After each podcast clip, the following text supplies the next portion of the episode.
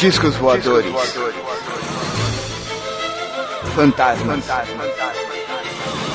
Criaturas horripilantes.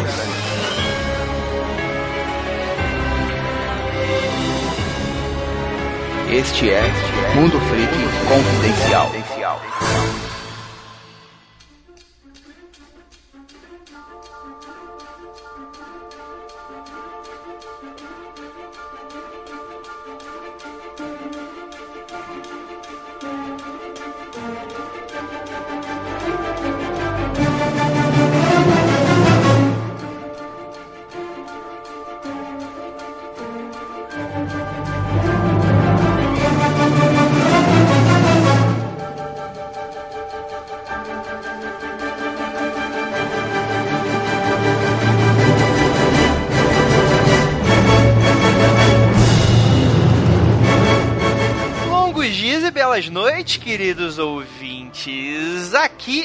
Investigador Andrei e hoje a gente vai falar. Eu pesquisei, eu queria falar que é um bestiário, só que isso fica muito RPG. Talvez seria uma tipologia, biologia. A gente vai pegar aqui os tipos, as raças de alienígenas mais famosos que a gente tem aí notícias de relatos, né? Ou seja, a gente não vai falar de nada relacionado à cultura pop. Na verdade, a gente até esbarra um pouquinho nela. Alguns diriam até que tudo isso é cultura pop. Enfim, eu estou aqui com ele, Rafael Jacaúna, para me ajudar nisso. Cara, é complicado porque. Né, né? É complicado, né? Complicado, cara. Cara, e eu estou extremamente feliz. Pra galera que reclama do Igor, ah, porque foi teatro, porque o Igor foi, sei lá, fez sentido. Agora eu quero ver. Porque nós chamamos ele, por favor, por favor. Guilherme, música engrandecedora.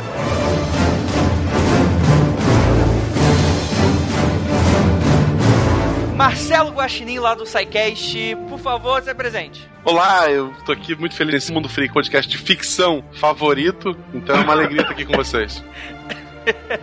Filha da puta. Cara, eu pensei que ele ia anunciar o Chico Penteado, ele ia anunciar o Marcelo Guaxinim. Isso não faz sentido. É engraçado que no começo eu comentava quase todos os programas, revoltadíssimo, aí um dia eu entendi. Cara, é, é pra rir, eu, aí eu parei de comentar. Cara, é, eu, eu poderia dizer, como vocês mesmos já estão notando, que o Guaxinim, ele é uma uma pessoa extremamente cética, descrente, Sim. né? Descrente de toda a verdade que a gente conta aqui. Mas espero que ele entre aqui um pouquinho na brincadeira. E também gostaria de deixar claro, avisado de que nós não compactuamos com a opinião desse indivíduo, tá bom? Mas se vocês quiserem escutar ele, vem lá do SciCast, às vezes a gente acaba citando o Guaxinim isso, o Guaxinim aquilo no episódio. Não sei se isso chegaria a ser uma piada interna, porque a gente tem muito ouvinte que escuta lá o SciCast. Eu sei também que tem muito ouvinte do SciCast que escuta a gente. Sim. Então a gente sempre acaba falando, fazendo esse meio que crossover involuntário, dando alfinetada um pouquinho no outro. Apesar deles serem ateus satanistas, a gente gosta deles. Enfim, enfim. Menos o Silmax, mas é feio. Feio, chato, bobo. Eu conheci o Mundo Freak graças aos ouvintes do SciCast. Fala, não, tu tem que ouvir, tu tem que ouvir. Daí eu ouvi um episódio, vocês estão de sacanagem comigo, né? Não, escuta, é bom. Aí quando eu vi, eu já tava é, apaixonado pelo programa. Disse, porra, não tem mais volta. Eu vi que o Guaxinim ia fazer maratona, que tava fazendo maratona e tava me mandando feedback de cada programa. Eu falei, caralho, não vai durar cinco. Ele vai tá me xingando e nunca mais falar comigo. Filha da puta até hoje. Sim. Eu escuto, cara, assim, ó. O SciCast que sai na quinta-feira à noite pra sexta, eu já ouvi às vezes uma semana antes. Então, o primeiro podcast que eu escuto ali na, na quinta-feira ou na sexta-feira, dependendo do horário que o Andrei solta, é o Mundo Freak. Sim. Enfim, vamos pro cast, vamos conversar um pouquinho, vamos debater um pouquinho sobre ceticismo, mas também falar um pouquinho dessas raças alienígenas, que é o foco do nosso programa. E a gente vai tentar, Rafael, Rafael, agora eu tô contigo, porque pra nos livrarmos dessa ameaça, a gente tem que juntar nossos cosmos e fazer uma fusão. Tá faltando um aqui, cara, porque pra dar aquele poder de três cavaleiros de ouro, precisa de três cavaleiros de ouro, né? É, eu acho que pra. É, acho que foi. faz bem sentido. pois é, é lógico. Quem diria, né? Rafael Jacana sendo lógico logo no começo do programa. Matematicamente faz sentido. Mas enfim, vamos lá pro episódio e bora.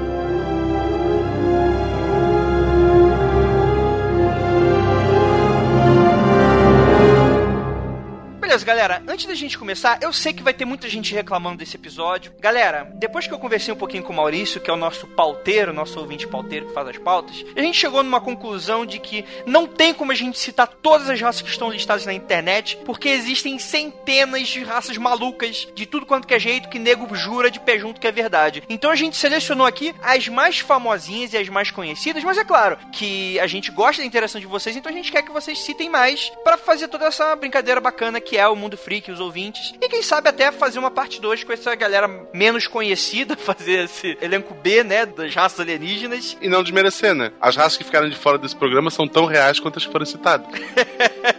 Cara, mas antes da gente começar, esse programa vai ser difícil.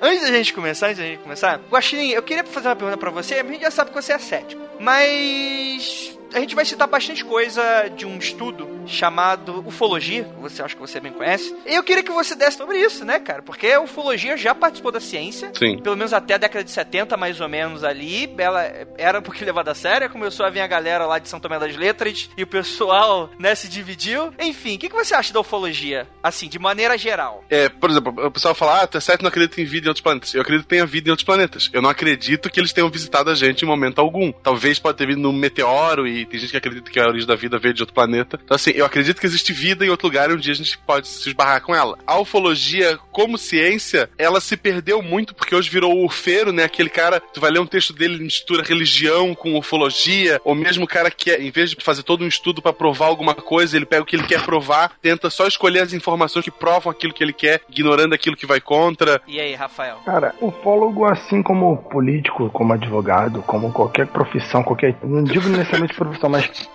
Lá vem. qualquer rumo de estudo, tem doente e tem os caras mais centrados, né? Eu já vi muito ufólogo que, que não acredita na maioria das coisas que se fala sobre alienígena e é ufólogo. O cara estuda, corre atrás das coisas mais pé no chão e tem outros que acreditam em tudo misturado, como o Guaxinim disse. Só que, apesar de não me considerar um ufólogo, pelo contrário, né? Não sou nem um pouco ufólogo, porque eu não vou atrás das coisas, só leio de alguns livros, internet, coisas do tipo, então isso não quer dizer que ele seja ufólogo. Mas assim, ao meu ver, tudo isso sobre religião e ufologia está interligado, faz sentido no tocante que o mundo é um só. Né? O mundo é um só, como eu já falei em alguns outros programas, é, algumas teorias minhas sobre como que são as coisas, mas a ah, ufologia mistura com religião. Sim, sim, se você parar e pensar que as religiões foram baseadas em supostos alienígenas que foram vistos no, no UFOs, que foram vistos no céu, ou então convívio com certos alienígenas, segundo algumas teorias, faz todo sentido.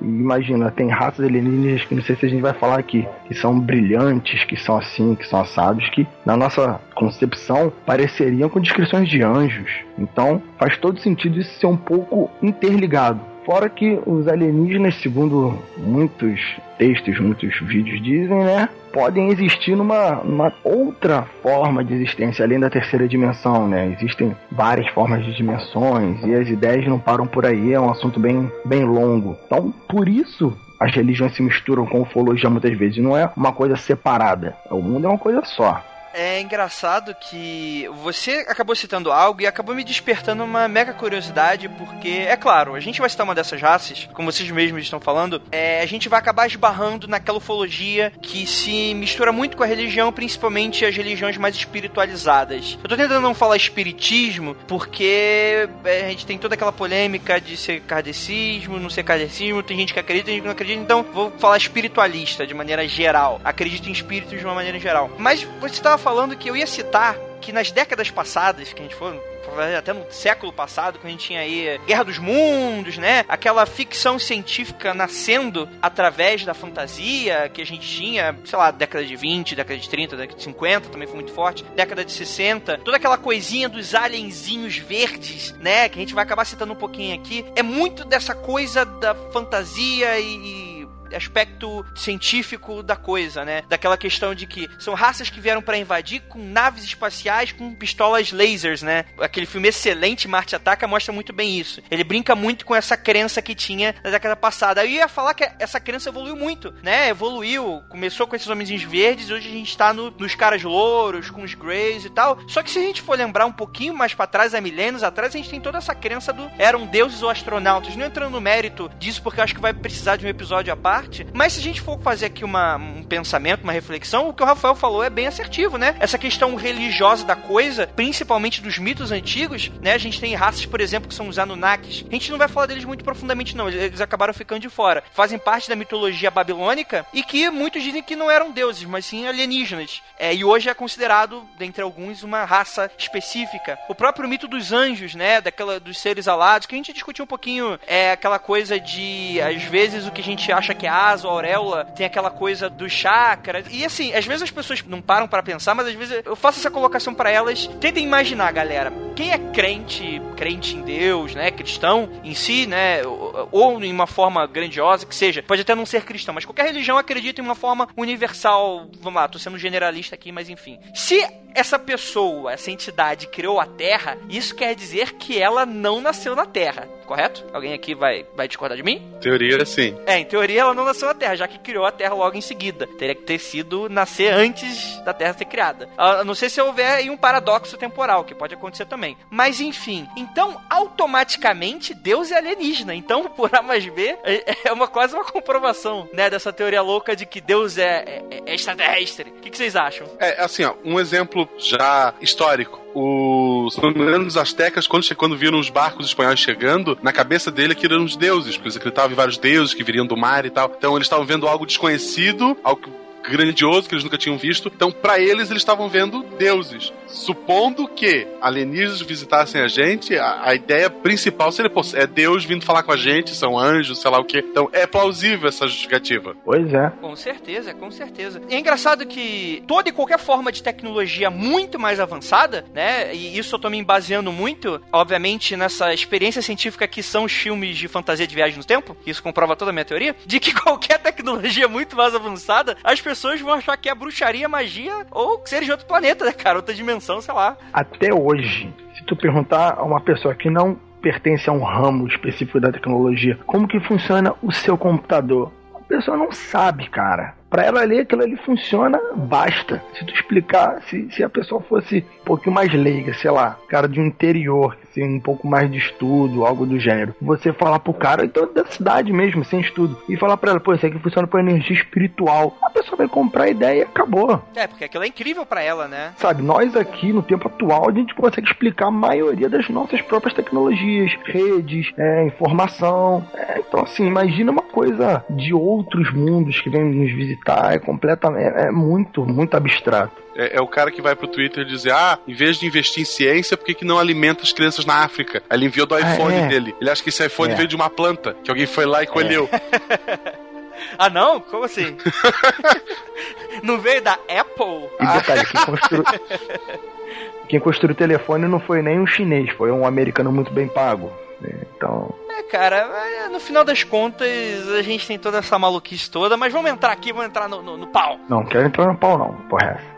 é. Vamos lá, o Guaxinim já falou que não acredita que a gente foi visitado. Rafael, bem, eu sei que você finge que acredita nessa bobagem só pra me irritar, porque eu sei que é pra me irritar. Mas esse vai ser o episódio mais próximo que a gente vai chegar, daquele que eu não vou nem citar, mas eu acho que por essa sua crença com esse cara louro aí, esse Jesus espacial, você acredita que nós já fomos visitados, certo? Já fomos, não. Estamos sendo frequentemente. E vigiados, André. Vigiados e protegidos. Protegidos, então não é pra ataque. Protegido de Não, quem? não. Aí que tá. O espaço, meus ouvintes, meus queridos ouvintes, tá? Você pode falar que não e tal. Mas sabe, essas lendas de demônio, né? Isso aí é. Demônio não existe do jeito que a gente pensa nas Bíblias, né? nas religiões. Quando eu digo as Bíblias, eu tô dizendo os livros sagrados, de forma geral.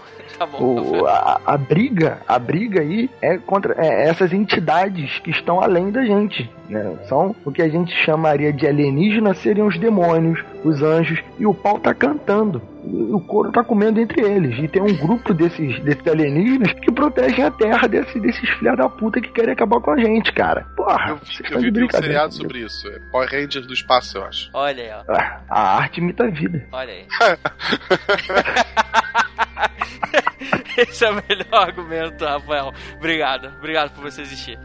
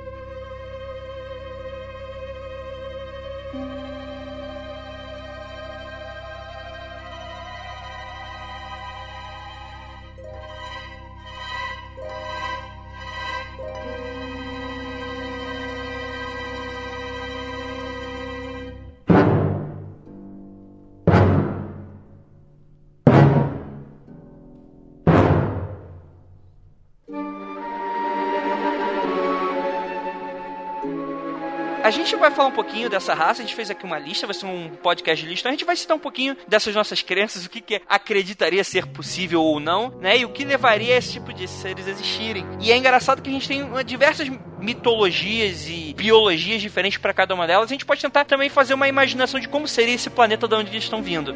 Antes de começar aqui, deixa eu só botar aqui um, um ponto de vista para assim. Eu não acredito na maioria dessas listas de, de alienígena e tal, porque assim, os que eu conheço, que eu acho que frequenta mais, que são mais recorrentes nas pesquisas e no, nos relatos das pessoas, são três, quatro raças, né? Tem listas aí com 80 raças, com 50 raças. Tem da Defesa canadense que já tá talvez gaga ou não, mas que fala aí para todo mundo que tem mais de 40 raças visitando a planeta Terra. Então assim, eu não acredito muito nessas listas gigantes com detalhes de tempo, de quando vieram, de onde vem, porque pra essas listas aí, você teria que pegar um alienígena, botar ele sentado na cadeirinha e mandar ele cantar para você, né? Vai, fala tudo, entrega a todos os seus amigos aí, ou seus inimigos, enfim. Então essas listas gigantes com detalhes, nem eu, nem eu acredito muito nisso, porque é forçar demais, né? A não ser que realmente você tenha entrevistado os alienígenas e eles tivessem contado isso. Mas eu, eu gosto do, do assunto, eu já li bastante, já vi bastante coisa sobre, então eu, eu me interesso por causa disso, mas não quer dizer que eu acredito em todos eles não, hein? Tá bom. Se o Rafael não acredita. É, não, assim, até porque tu querer me convencer que, sei lá, uma raça alienígena consegue driblar todo o sistema que estão observando no espaço agora, é bem provável, mas beleza, vou acreditar em ti. Agora tem 80 negros passando o tempo todo fazer turismo aqui na Terra e ninguém nunca viu isso a sério, aí não dá pra, pra aguentar, né? Meio homem de preto, né? Não, 80 negros, exato, 80 raças, esse é o problema. Raça, imagina! É uma passeata isso aqui, né? É, cara, MIB, né, cara? MIB era um documentário. É. Bem, o primeiro raça que a gente vai falar aqui são dos Homenzinhos Verdes, que é traduzido do Little Green Man, né, obviamente, traduzido direto. No início dos anos 50, durante a grande enxurrada de avistamentos de UFOs e vários relatos de encontro com esses seres, um dos casos mais famosos é o clássico avistamento Kelly Hopkinsville, que aconteceu em 1955 em Kentucky, na América, Kentucky, que tem um maravilhoso frango frito. E foi uma propriedade rural, né? Como sempre, os aliens gostam de pegar um caipira. Testemunhas relataram que avistaram algumas criaturas de aproximadamente um metro de altura e os jornais da época apelidaram de homenzinhos verdes. Mas o uso do termo antecede os anos 50, como no caso das crianças verdes de Woolpit, no século 12, que já foi comentado em um dos nossos podcasts, o primeiro caso insólitos, lá pro acho que 16 ou 17, o número. 9. Pô, caralho, Imagine, obrigado. Porra. o cara é mais fã que eu. Olha só. Mas, cara, isso é, é, bem interessante porque, como a gente próprio tá falando aqui, os jornais apelidaram de homenzinhos verdes, né? Não quer dizer que os relatos tenham sido exatamente de homens verdes, mas uma raça de baixa estatura. A gente já começa a ver um pouquinho dessa coisa que talvez mais futuramente vai evoluir ou vai ser repensado como os Greys, como a gente conhece, né? É, é aquela imagem bem famosa, bem típica que a gente tem dos aliens do mal que abduzem, etc. Mas e aí, o que, que, vocês acham? Eu não tenho nem muito o que comentar, assim. É engraçado que o Homem Verde depois é o Grey, pode ser a mesma raça, né? Só muda a cor, tipo, tem branco, negro. O cara era tipo, era o asiático do planeta deles. É, ele só era verde e anão. é verdade, é verdade. É engraçado porque tem uma época que todo mundo vê o mesmo alienígena. Aí tem um filme, um livro, ou alguém dá um relato mais famoso, aí todo mundo muda a descrição. Exato. É, é, isso é um dos grandes argumentos dessa questão de. aquela questão de que a, a, mente. Isso falando que a pessoa realmente teria visto, né? Sim. Visto entre aspas, né? A pessoa acreditou que viu, né? Essa questão da sugestão da mente, dela ver aquilo que tá no, no subconsciente de tudo que ela assiste, etc. Ou pode ser uma grande prova de que tem alguma coisa acontecendo no nosso espaço aéreo, né? Uma raça venceu, ganhou o território, não sei. Tipo, concessão de quatro anos para os homenzinhos verdes. aí depois tem outra e assume outra raça. Olha aí, olha aí, ó. Ah, o PT, tudo culpa do PT. Olha, olha só, rapaz. Isso tudo é... O Andrei jogou, jogou uma ideia interessante, né? Porque acontece justamente algo do gênero, provavelmente. Não deve ser, como, como a gente tá falando, essa passeata de raças vindo à vontade, né? Provavelmente tem uma licença de pesquisa, acordos, segundo esse pessoal das teorias, é, governos fazem acordo com raças alienígenas específicas durante algum tempo, para abduzir seres humanos e tal. Então, por isso tem sempre esse momento de ah, todo mundo tá vendo seres cinzas. Aí depois, ah, estão vendo seres verdes. Ah, estão vendo seres altos e assim. Então, não é a porrada comendo para ver quem abduz mais rápido. Isso é a Olimpíada da abdução. Olimpíadas do Faustão, né, cara? Do planeta deles. Isso. Apesar Cada um de tem três anos pra trazer o maior número de seres humanos e vaca. Vai. E tem que ser discreto. Se caso alguém veja, você perde ponto. Varginha, então se fudeu, né? Que foi capturado. Nunca mais voltou. Daquela cor só tinha aquele, então eu acho que aquela raça pode ter vencido, né? A gente só pegou um.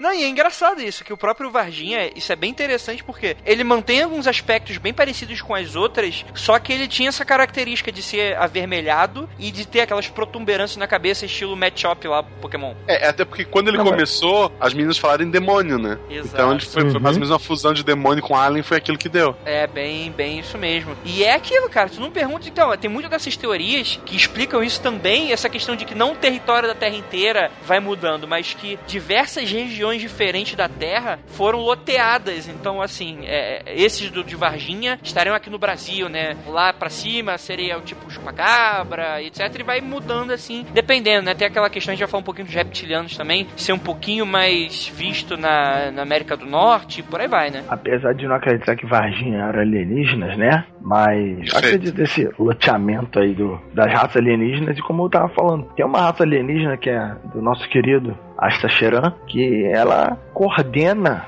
né, e vigia a Terra para não dar muita merda. É mais ou menos que nem o quem gosta de Star Trek aí vai falar, ah, lá veio comparar com Star Trek. Mas seria aquela ideia que não pode interferir, né, excessivamente com a evolução daquela raça e só pode ficar observando de longe e coisas do gênero, sabe? Tem a política deles lá e deixa, deixa a gente solto por aqui. Eu acho difícil, por exemplo, acordo com os governos. Tipo, um acordo com o Brasil já teria sido descoberto há muito tempo. Como é que o nosso governo esconderia o quê? Sabe? Esse é o mais difícil. Esconderia o que de quem, né, cara? É, o próprio o governo americano agora com, com o Snowden lá contando um monte de segredo da CIA. Se existisse realmente um alienígena no meio, por que que isso ele não vazou? Isso é setor 7, tá? Completo, nenhum presidente sabe. Ah, tá, desculpa. No Brasil deve ter um nome ridículo, tipo setor Saci, sei lá. Cara, sério. é- Tipo, deve ser assim, nossa, um espião entrou no governo brasileiro. Aí tem lá, tipo, aquela sala, Saci, setor Saci. O cara, ah, não, não vou levar isso aqui a sério, né? Aí, tipo, aí vai pros outros, aí descobre corrupção, descobre a porra toda, mas não entra naquele porque, porra, né? É é foda. Mas é que tá o lance. Países como o Brasil, que tem uma, sei lá, não consegue nem achar avião de passageiros no céu da Amazônia, provavelmente o pessoal tá meio que cagando. Faz um acordo nos Estados Unidos, fala assim, ó, vamos ficar com a parte da América do Sul, Estados Unidos, à vontade. E foda-se, ninguém vai avisar pro governo brasileiro, sabe? O pessoal perde avião de passageiros no céu da Amazônia, foda-se nave espacial, né, cara? Ninguém quer saber. Então, eles fazem acordos com os, tipo, o G7, entendeu? E só, só daria, entre aspas, satisfação ou avisaria pra esses grandes poderosos. Não vai avisar pro país do Chile, pro, lá pra Venezuela, pro Chile, que eles estão ali. Eles só avisam pra quem interessa, né? Pra quem ficaria ou poderia tomar atitudes pra tentar abater, tentar perseguir alguma coisa do gênero. Não qualquer cocôzão, não. É engraçado, né? Setor 7, né? G7, é tudo cabalístico. É bacana. Ô, ô, ô, sabe de nada vocês. Nisso acredita em numerologia, né? Tem que ser um número. É, tem uma referência excelente em um, um livro de RPG do lado do Trevas, que é. Vocês acreditam que o Pentágono tem cinco lados à toa? É isso aí tudo, cara. É, tá, tudo, tá tudo interligado. Bem, vamos lá, mas o primeiro uso da expressão específica de Homenzinho Verde foi em referência encontrado datas para 1908 no diário Kennebec Journal, Augusta, no Maine. Um homenzinho verde teria sido capturado de sua nave que caiu em Apulia, no sudeste da Itália. E desde então, várias obras de ficção científica adotaram o termo homenzinhos verdes como seres de outro planeta. Então, é, seria a partir daí, né, é, esse relato teria dado início a essa mítica da cultura pop do homenzinho verde. Interessante, interessante, bem Marte ataca. E é engraçado que, é, é, como o ser humano nessa época, ele acreditava em coisas bem diferentes do homem atual. Óbvio, por motivos óbvios também, né? Mas, tipo, é, é aquela questão da descoberta dos planetas, dos homenzinhos que vêm de Marte, né? E você apontar os telescópios e verem aquelas estruturas que o pessoal no começo do século achava que eram estruturas artificiais, mas que na verdade foram comprovadas como estruturas naturais mesmo do próprio planeta, questão de montanhas, que pensavam que eram canais. Canais de água, é. É, pois é, mas depois não foi mais comprovado isso. E é interessante, né? A gente fica de olho no que tá mais próximo do que a gente. Ou pelo menos do que a gente consegue alcançar. Tinha os lunáticos também, é. Aquele primeiro filme lá, o do Lumière. Não, não é do Lumière, não, é do. Viagem à Lua? É, do Viagem à Lua, mas qual o nome do cineasta? George Méliès. Isso. Não, esse foi o diretor, George Méliès. Então, é desse primeiro filme, né, do Viagem à Lua, que foi um filme, acho que, não sei se foi o primeiro do Méliès, mas que retrata um pouco disso, de um homem que vai de, não lembro agora se de, acho que é de foguete pra Lua, acerta Canhão. canhão, né, acerta o olho da Lua e chega lá e tem os lunáticos e ele acaba fugindo. É bacana, é bem um pouco dessa temática. E quanto mais nossos olhos enxergam mais longe, mais essas teorias vão ficando cada vez mais absurdas. É interessante isso.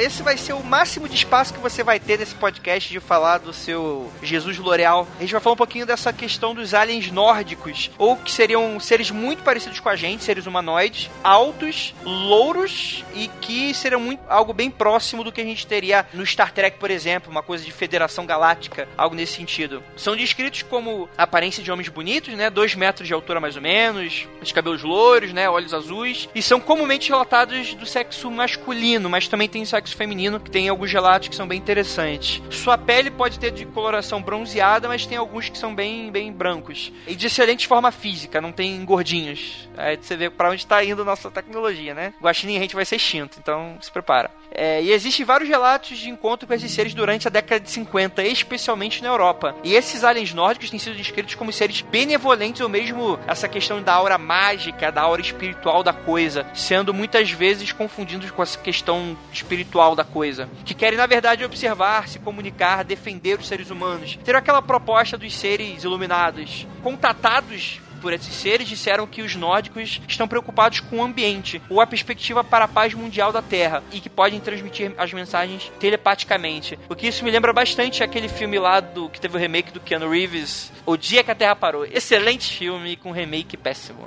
É, por favor.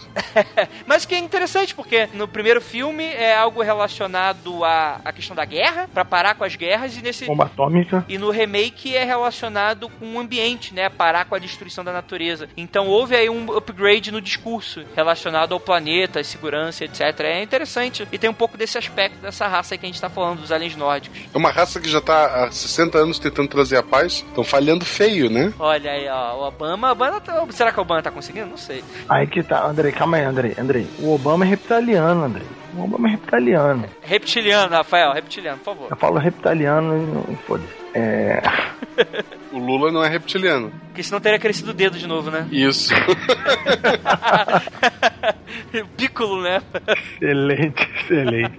Então, assim, os reptilianos, segundo o Andrei, né, ele prefere assim, eles são o, a galera que tá tomando conta do- da parte norte dos governos, eles se infiltram, né? E daí que vem, por exemplo, o seriado V, né? Vem inspirados muito nesse, nesse sentido. Exato. Ou o contrário, né? Eu acho que acho que também rola o contrário aí também, né? Ou eles os relatos vieram do seriado também, né? Não, não. Pode se confundir, mas os relatos são, são anteriores a, ao seriado, ao original, pelo menos. E esses aliens, né, nórdicos, eles seriam justamente essa confederação que protege, ou que tenta proteger sem uma intervenção direta, tanto pro bem quanto pro mal, mas eles fazem mais esforços para impedir que outras raças façam estragos ou que, entre aspas, façam melhorias para a raça humana, né? Mais ou menos que nem, sei lá, uma comparação bem chula mais próxima da gente. Uma galera quando tá lá na África fazendo um documentário da vida animal, aí vê o pobre animalzinho que tá sendo filmado há três meses, sendo atacado por outro animal e fala, não, não podemos ajudar porque a vida é assim, tem que deixar aí.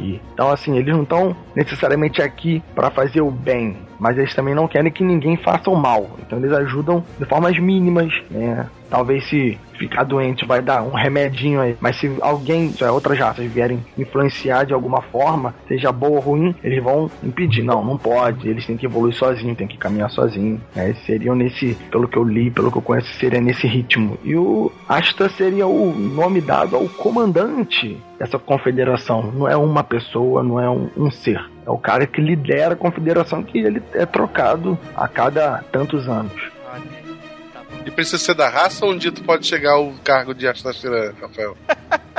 É, essa pergunta dele é boa, é boa. O André tá rindo, mas eu já vi coisas do tipo. Caralho, não, eu tô, eu tô rindo dos ouvintes fazendo essa montagem. Se preparar, Rafael. Montagem? Que montagem? Montagem, né? De você no alto cargo astacherianiano da parada. Não dá ideia não, cara. Não dá ideia não, velho.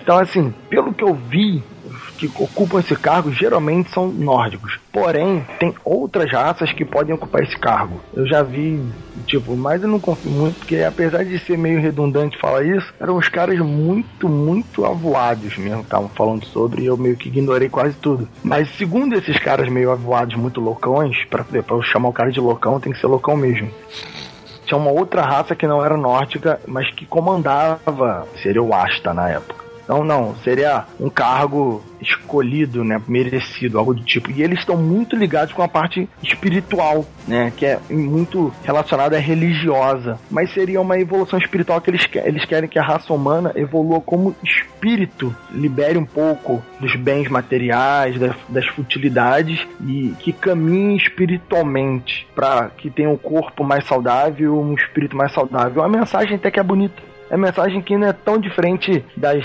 mensagens que as, as religiões passam, apesar que a gente faz tudo ao contrário, geralmente assim, a pessoa acreditar, sei lá, na parte religiosa, em espírito, beleza, eu respeito, beleza? A pessoa acreditar em alienígenas, tá, respeito. A pessoa acreditar em alienígenas e religião ao mesmo tempo, tipo alienígenas e espíritos e tal, eu acho muita loucura, cara.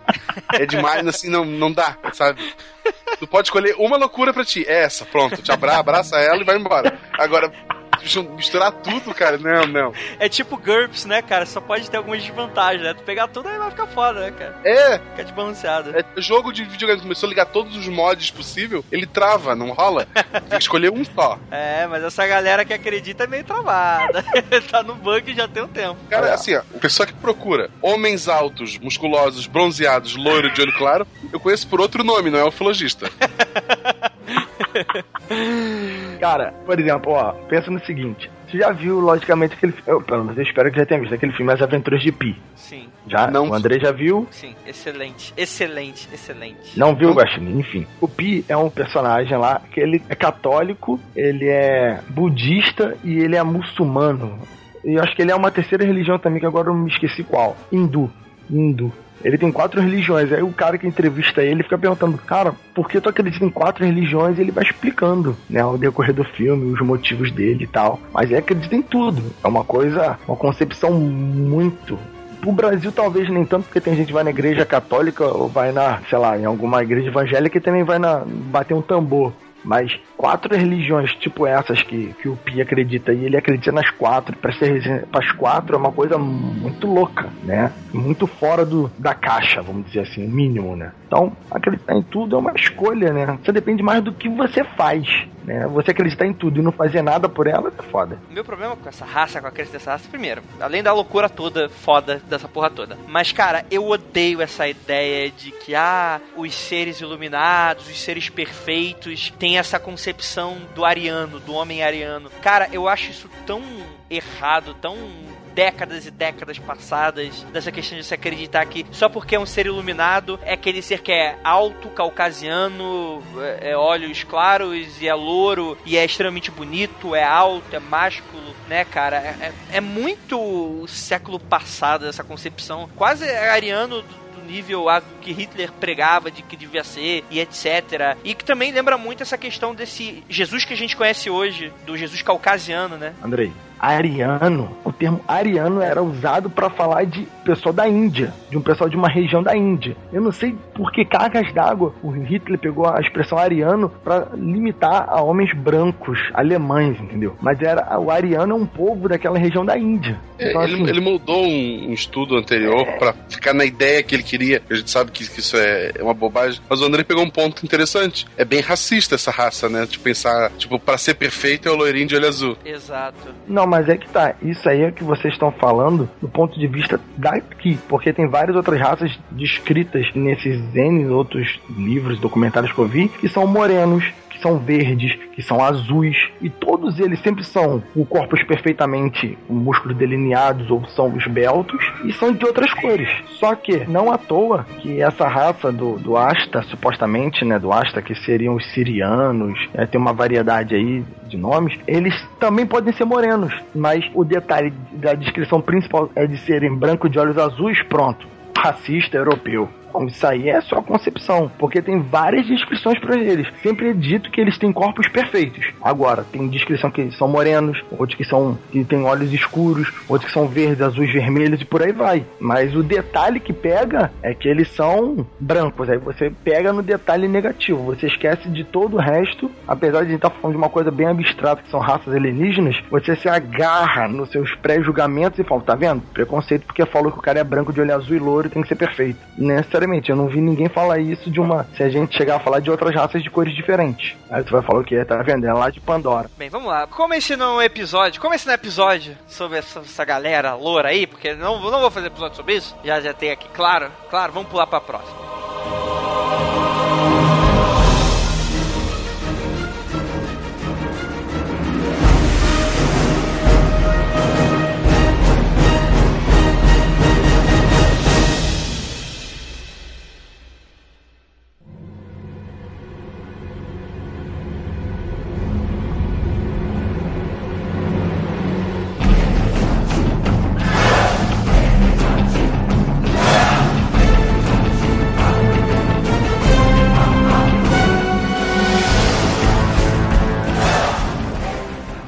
Dos famosos reptilianos. E antes de eu começar com eles, eu acho que todo mundo sabe mais ou menos qual é a questão do mito. A gente teve aquela questão, principalmente na cultura pop, do ver Batalha Final, que teve uma série aí de remake, que teve até a Morena Bacarin que tava fazendo, né? Tava fazendo a líder dos alienígenas e tal, voltou com tudo a série. É, e daquela crença que mistura com o Illuminati, com os seres que estão tramando contra a humanidade, querendo controlar a gente, dominar tudo através de governos, do poder e tal, tal, tal. Cara, antes de eu começar, eu preciso contar a história, que é o seguinte. Uma vez, no grupo do WhatsApp, apareceu um malandro que ele chegou pá, normal. Chegou mais um, né? Chegou mais um.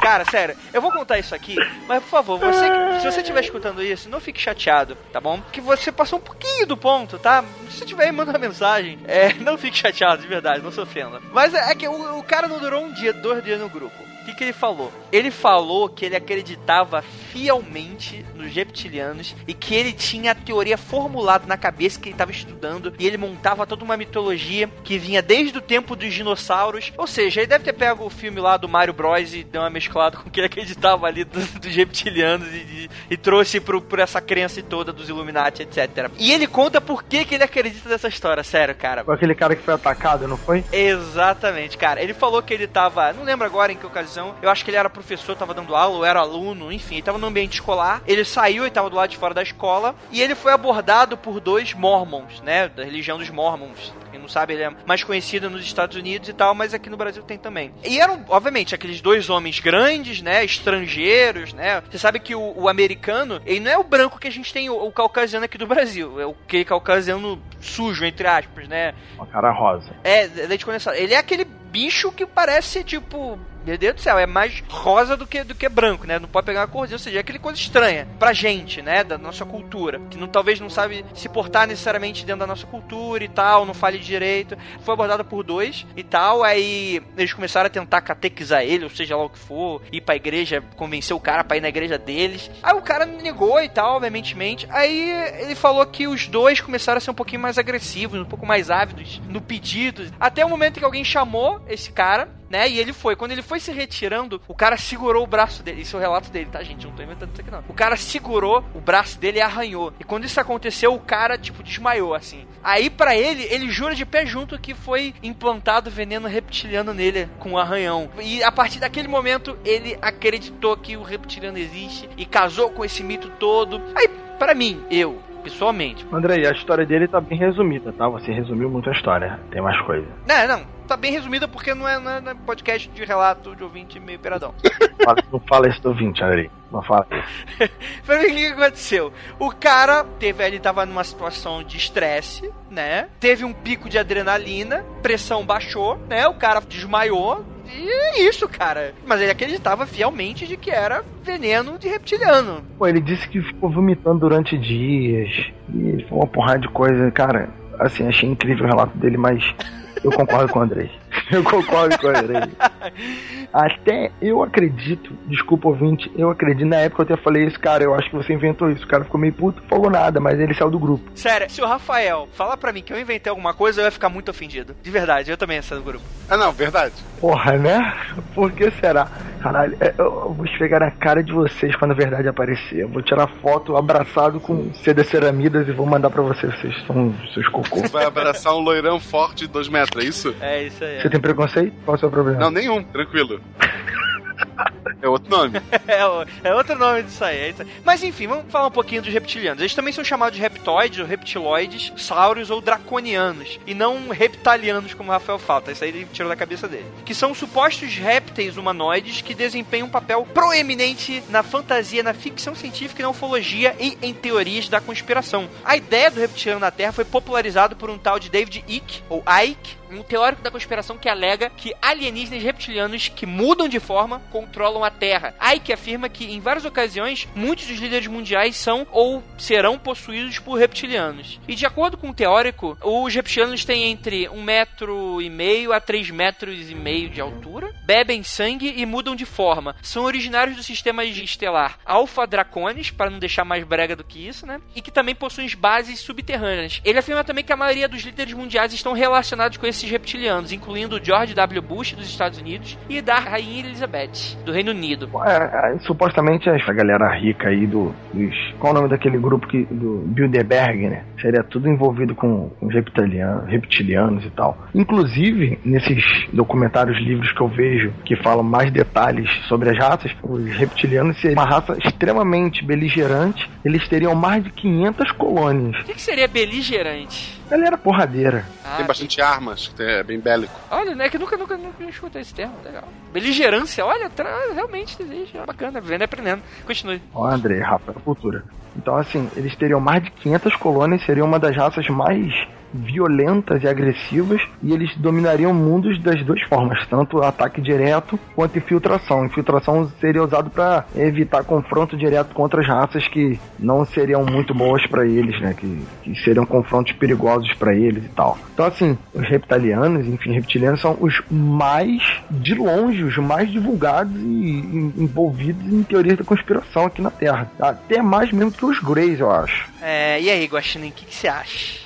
Um grupo de homens réptil capazes de mudar de forma assumindo lugar no governo. Porra, se isso fosse um filme, o pessoal já Mortal achar Kombat. mentirada, imagina. Isso é Mortal Kombat, cara. É, não, é bem complicado. Tipo, como é que um cara de 3,3 metros e meio vai virar um cara, sei lá, de, de 1,80m? Ele vai alterar a massa dele, ele vai cuspir toda a parte que ele não precisa. Como é que ele vai assumir essa forma? Cara, isso é um mistério que nem eu entendo. Ou é magia? Ah, que bom, é magia. O cara de 1,5m ele quer virar um Shaquille O'Neal. Ele vai ser oco por dentro, ele vai cair com qualquer vento. Sim. Não, mas é interessante que tem alguns que acreditariam que isso é uma questão mesmo física, né? De como se eles estivessem dentro de uma casca humana. Tem alguns que dizem que eles realmente mudam de forma, questão, enfim, fantasia mesmo, muda. Doppelganger. É exatamente, bem duplo. Mas também tem aqueles que falam que é uma questão ilusória, a questão do De tecnologia. tecnologia. E é bacana que tem aquele famoso vídeo lá do segurança do Obama.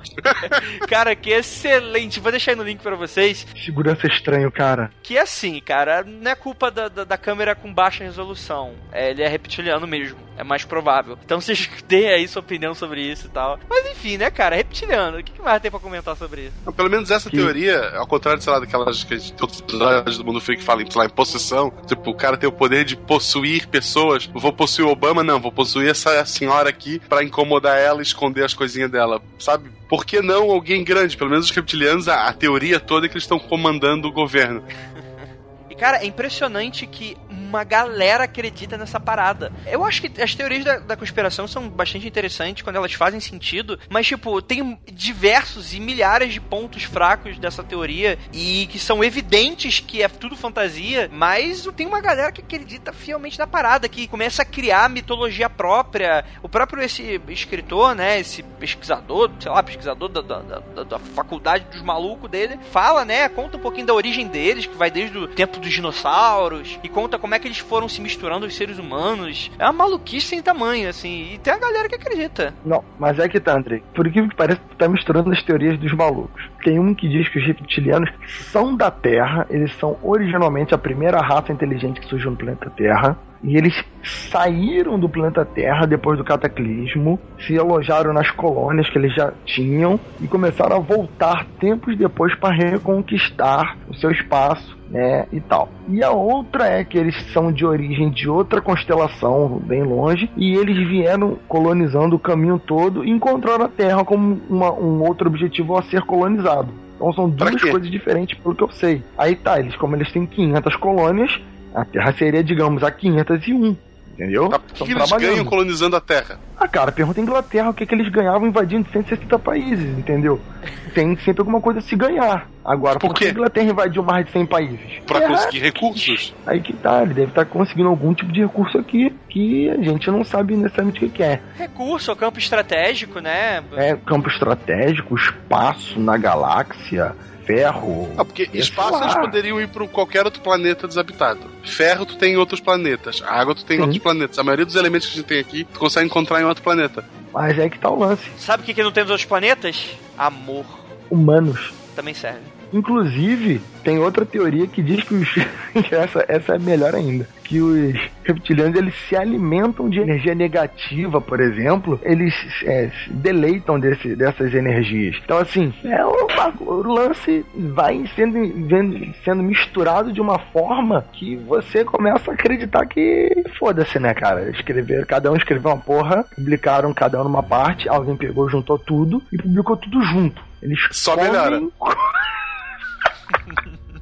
Eles comem literalmente a energia. E vai, vai indo nesse, nessa direção. Agora eu tô, tô, tô, até começando a acreditar. Ela me explica por que alguém escolhe ser dentista. É reptiliano que se alimenta de energia negativa. é a única explicação plausível que eu consigo entender.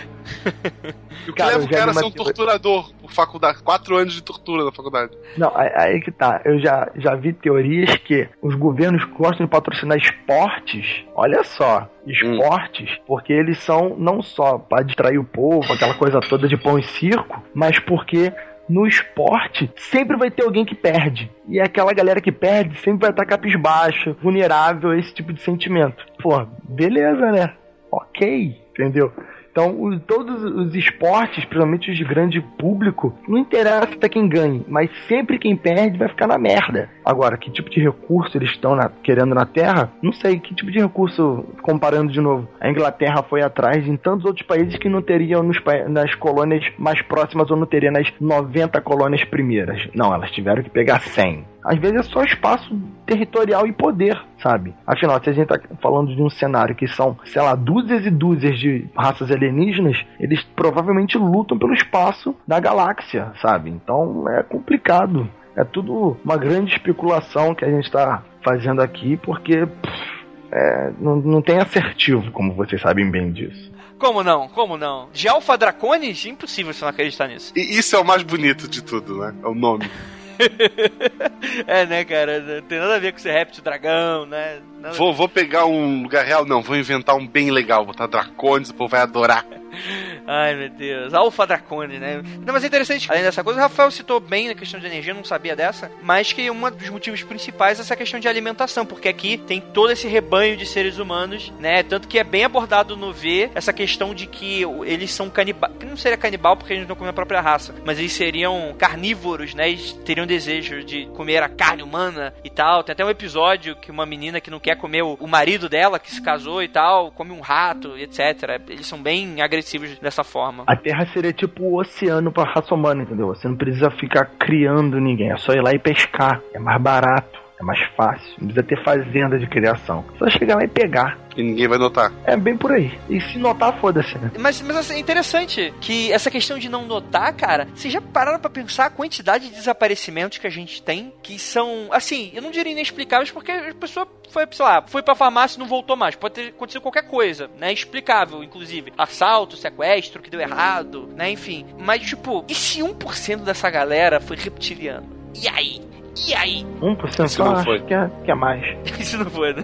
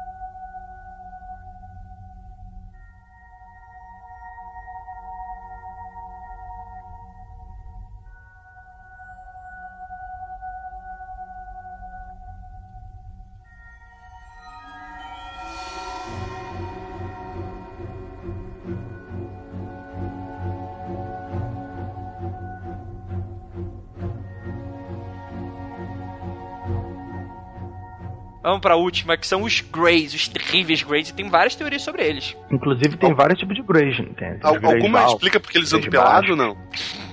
Não, tem, cara, tem já- vários relatos que ó. eles não usam andam pelado. Olha só, ele, isso aí não é pelado não, Guaxinim. Tem uma teoria que diz que aquilo ali é a roupa que eles usam, entendeu? Tipo uma roupa de mergulho, tipo o escafandro do espaço, entendeu? Porque eles não respiram o oxigênio e o corpo deles não é adaptado a viver na Terra. Então aquilo ali não é a nudez deles, aquilo ali é um- uma roupa espacial, entendeu? Aquele cabeção deles seria um capacete. Já vi várias teorias do tipo. Tá. Então os alienígenas não são de cores diferentes de acordo com o tempo. É que muda a moda. Então os homens verdes e os greys podem ser o mesmo, só com roupa diferente. Olha aí. Eu entendo que vem de outro país dentro do próprio planeta, entendeu? Um país tal usa cinza, outro país usa vermelho.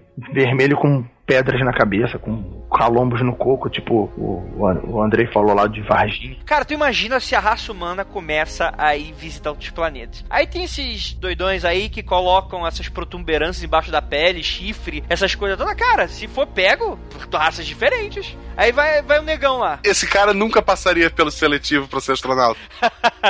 Ah, olha lá, hein? Aquele excelente filme Prometheus fala. Olha só. não fui eu que citei. Eu vi, eu vi essa chegando, eu vi chegando. Tem um geólogo lá que é desse malucão, né? Atuadão. Naquele, naquele filme tá tudo errado, cara.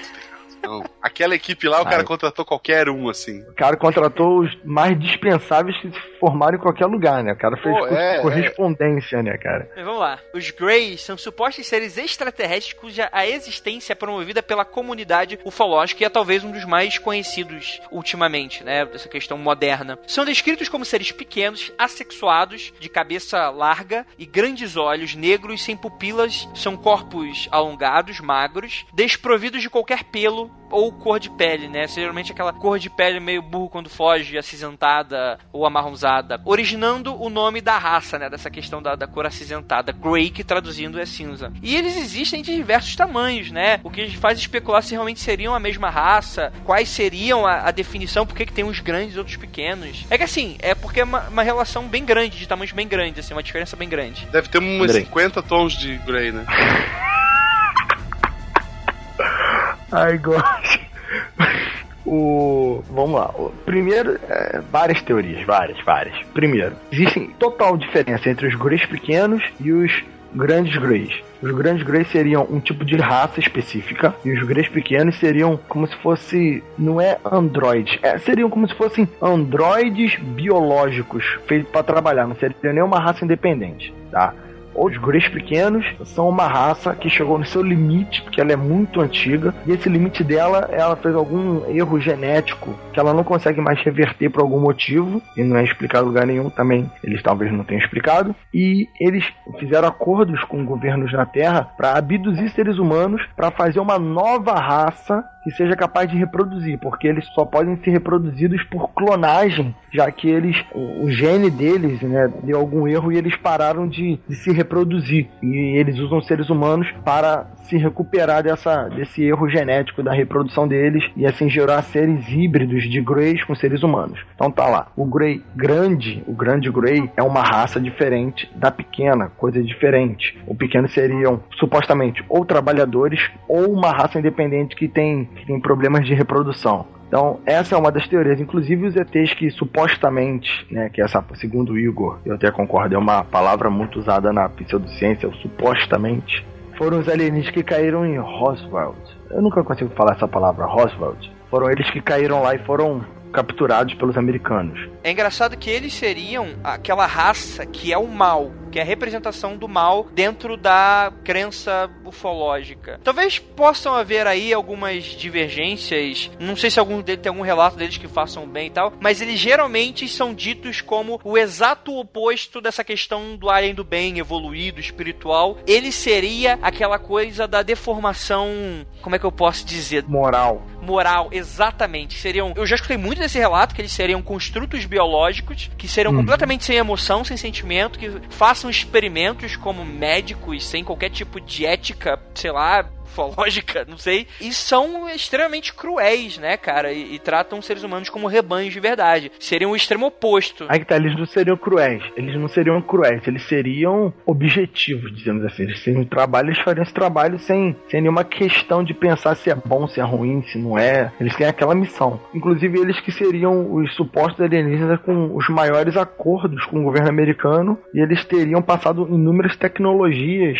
para esses governos que eles têm acordo. Né? Eles seriam os grandes passadores da tecnologia que fizeram a nossa tecnologia evoluir nos últimos 60, 70 anos. Coisa que eu discordo bastante, porque, né, coitado de ser humano, ser humano pode dizer porra nenhuma que já é alienígena, é. mas supostamente é isso. eu gosto de. É, não, é assim, tipo, é, a parte mais triste é isso. Ah, não, o ser humano nunca ia inventar isso. Obviamente é alienígena. Cara, tu tá menosprezando o ser humano, né? A gente conseguiu fazer Coitada tanta coisa. Gente. É, poxa. Uma raça maligna que quer dominar a Terra e faz acordo com o governo. Mas fazer acordo com o governo americano faz parte da maldade, né, cara? Quem faz com o segundo ah, mas olha lá o Obama, e outros países... gente boa. Tu acha que o Obama tá combinado com isso? Ah, mas o demônio é assim, cara. O demônio, o demônio é bom. Então, mas isso, como o, Rafael, o próprio Rafael falou, isso escaparia dessa questão do presidente, né? Seria uma coisa com o governo, aquela coisa com os militares, né? Aquela coisa do controle. Alguns dizem que esses tipos de pactos são feitos relacionados para um pacto de não invasão, então seria o governo colaboraria com esse tipo de raça, e outros seriam, ah, galera, faz o que vocês tiverem que fazer aqui, a gente não vai fazer nada, mas em troca a gente quer tecnologia para o nosso armamento bélico.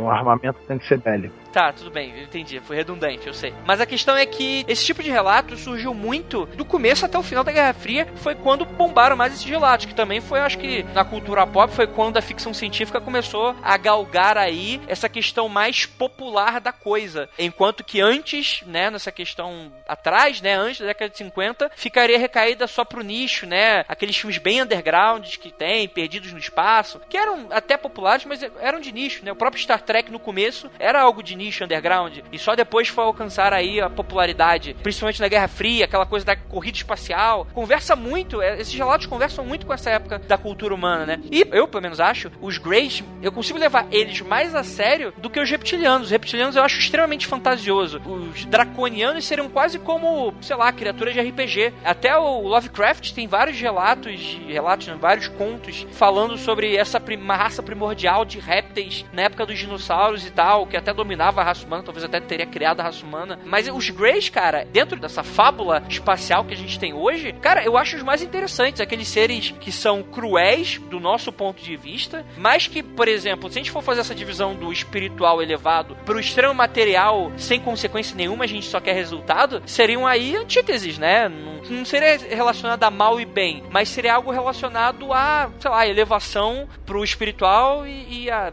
o recaimento pro material, essa questão que a gente acaba tratando um pouco no mundo freak, né, de ocultismo, alquimia e etc, é, acaba sempre misturando um pouquinho dessas coisas todas, né, e a gente acaba não saindo do lugar comum, mas eu acho interessante, cara. Eu acho os Greys que são extremamente interessantes. E quando eu passei a enxergar eles como talvez construtos biológicos, para mim, alguns relatos passaram a fazer sentido. Quer dizer, essa questão realmente eu gosto de falar, ah, aliens que são pelados, né? Como assim é aliens pequenos, cabeçudos, que são tão, como é que eu posso dizer, tão frágeis? Como é que eles teriam alcançado uma, uma evolução do planeta deles tão grande e terem durado tanto tempo e serem completamente tecnológicos, né? Não, poderia ser outra raça que inventou eles. Só tipo assim, a gente não lança drone para fazer o que a gente tem que fazer, e se no final das contas a gente vê que não vale a pena mandar homens pro espaço, a gente começar a mandar drone para tudo quanto que é lado e colocar algum tipo de inteligência artificial nisso. Para mim, seria plenamente viável daqui a 100, 200 anos a gente fazer esse tipo de exploração espacial. Quem sabe? Dura aí 300 anos uma viagem espacial para Alpha Centauro pra gente ver o que, tem lá do outro lado, né? E, em vez de mandar humano, nenhum humano dura 300 anos, ou deixar uma família inteira lá se reproduzindo sem qualquer tipo de controles, sei lá. Para mim é bacana, eu, eu gosto, eu gosto, é bacana. É, é mais ou menos o que a gente faz hoje, mandando a Voyager, agora a New Horizon chegou lá em Júpiter, a gente tá olhando o espaço usando máquina, porque a gente sabe que se mandar um ser humano ele nunca chegaria lá com vida. Né? Então. Ele nunca chegaria lá feliz, né? Ah, põe um Playstation ali, os joguinhos, eu acho que vai. Manda em casal, sei lá. É, eu não sei, eu não sei se. É porque eu acho que o ser humano ele não aguenta muito questão de isolamento. Por exemplo, os próprios astronautas, né, cara? Eles não podem ficar lá por muito tempo. Você precisa de uma estrutura básica, social lá, não sei, né? Não à toa que todo filme eles sempre fazem deixam bem claro que os astronautas têm que ficar em hibernação, né? Porque viagens longas ninguém vai conseguir ficar em um cubículo menor do que uma casa durante meses convivendo com outras pessoas ou sozinho, né? Chato pra cacete e você se mata depois de um tempo. Mas, Existe mas uma parte acho... dos ouvintes, tanto do Mundo Free quanto do, do não vou defender ninguém, que vivem no cubículo há muito tempo já. que estariam prontos para essa viagem espacial. Concordo. Eu não quero citar concordo. nomes, mas eles existem. Concordo. Mas, mas aí que tá, essa galera só consegue viver no cubículo porque elas têm informação diária e constante. Teria que ter um, uma constante de informação para essas pessoas sempre estarem consumindo. O problema é que elas não iam conseguir interagir, né? Elas não iam conseguir ficar tweetando, mandando mensagem, comentários e elas iam ficar malucas com isso. Tem uma ideia de viagem espacial, Perdido em Marte. É ficção, a gente não foi para Marte ainda, por favor, mas tudo que ele tem ali são informações reais, né? Se, se fosse realmente fazer uma expedição, como ela seria, como é que os astronautas se distraem. Tanto lá no, no livro tem uma parte que não tem porquê o cara realizar as tarefas dele, mas ele realiza porque aquilo vai ocupar o tempo dele. Uhum. Então, é bem interessante. E não tem homenzinhos verdes em Marte nesse livro. Assim, também acho legal a nossa concepção que talvez daqui a 100 anos, 200 anos, ou até menos, acredito até menos, daqui a 50, 60 anos, a exploração espacial esteja sendo feita por máquinas, literalmente robôs, com uma aparência provavelmente humanoide para poder usar os equipamentos e tal. E essa inteligência estaria explorando o espaço pra gente. Caraca, e se os Greys são as máquinas dos seres humanos do futuro? Pum. É uma boa, é uma boa. Caraca, olha aí, ó. Acabei de revelar um possível conto meu. Olha aí, ó, spoiler.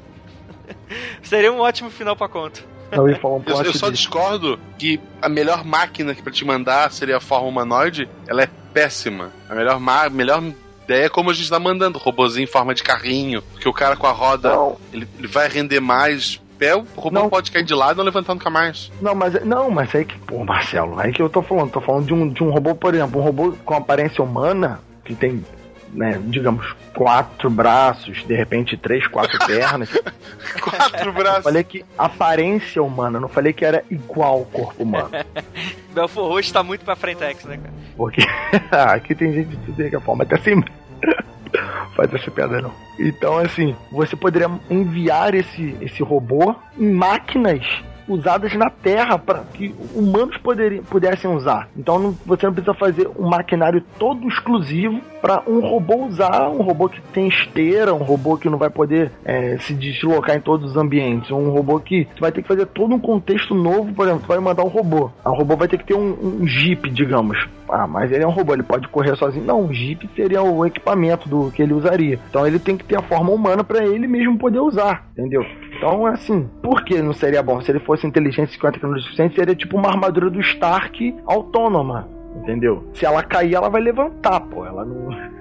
Sabe? Estamos falando de, de, uma máquina que é avançada. Estamos falando de um, de um robozinho que limpa o chão da sua casa e se bater no degrau para. Né? Por favor. Sim, sim. Mas, cara, se a gente tá falando aí de, de tecnologias super avançadas, que a gente nem tá citando aqui, questão de, das naves em si, né? Do que é de, dito dos discos voadores, é, é uma discussão muito pra frente e talvez vai rolar outro cast pra isso. Enfim. Ô, Andrei, antes, antes de finalizar, eu posso falar sobre um, o conto do sobre o espaço. Ele falava muito sobre o robô, mas o, o espaço do Asimov era meio chato, não tinha alienígena nenhum, né? O ser humano tomava todo o universo e ele não encontrava nenhuma forma de vida diferente da humana, né? O lance é o seguinte, né, que eu quero comentar aqui, que o ser humano no, nos contos de Asimov, ele se espalha por todo o universo e ele nunca, nunca, pelo menos eu não lembro de nenhum conto de Asimov que ele acha uma raça alienígena diferente, né? Ele nunca acha uma raça inteligente que possa interagir com o ser humano. E tudo no ser humano, para Asimov, evolui para consciência e máquina. O ser humano vai evoluir para um lado da consciência, onde o corpo vai ficar obsoleto, mas ele também vai evoluir para o lado de máquina, onde as máquinas vão fazer todo o serviço mecânico para o ser humano. Então, vai estar tá lá no conto 26 mil anos no futuro. Máquinas fazem tudo para os seres humanos. Os seres humanos não saem mais de uma cama e ficam só no mundo das ideias, como se fosse uma grande internet onde só os pensamentos viajam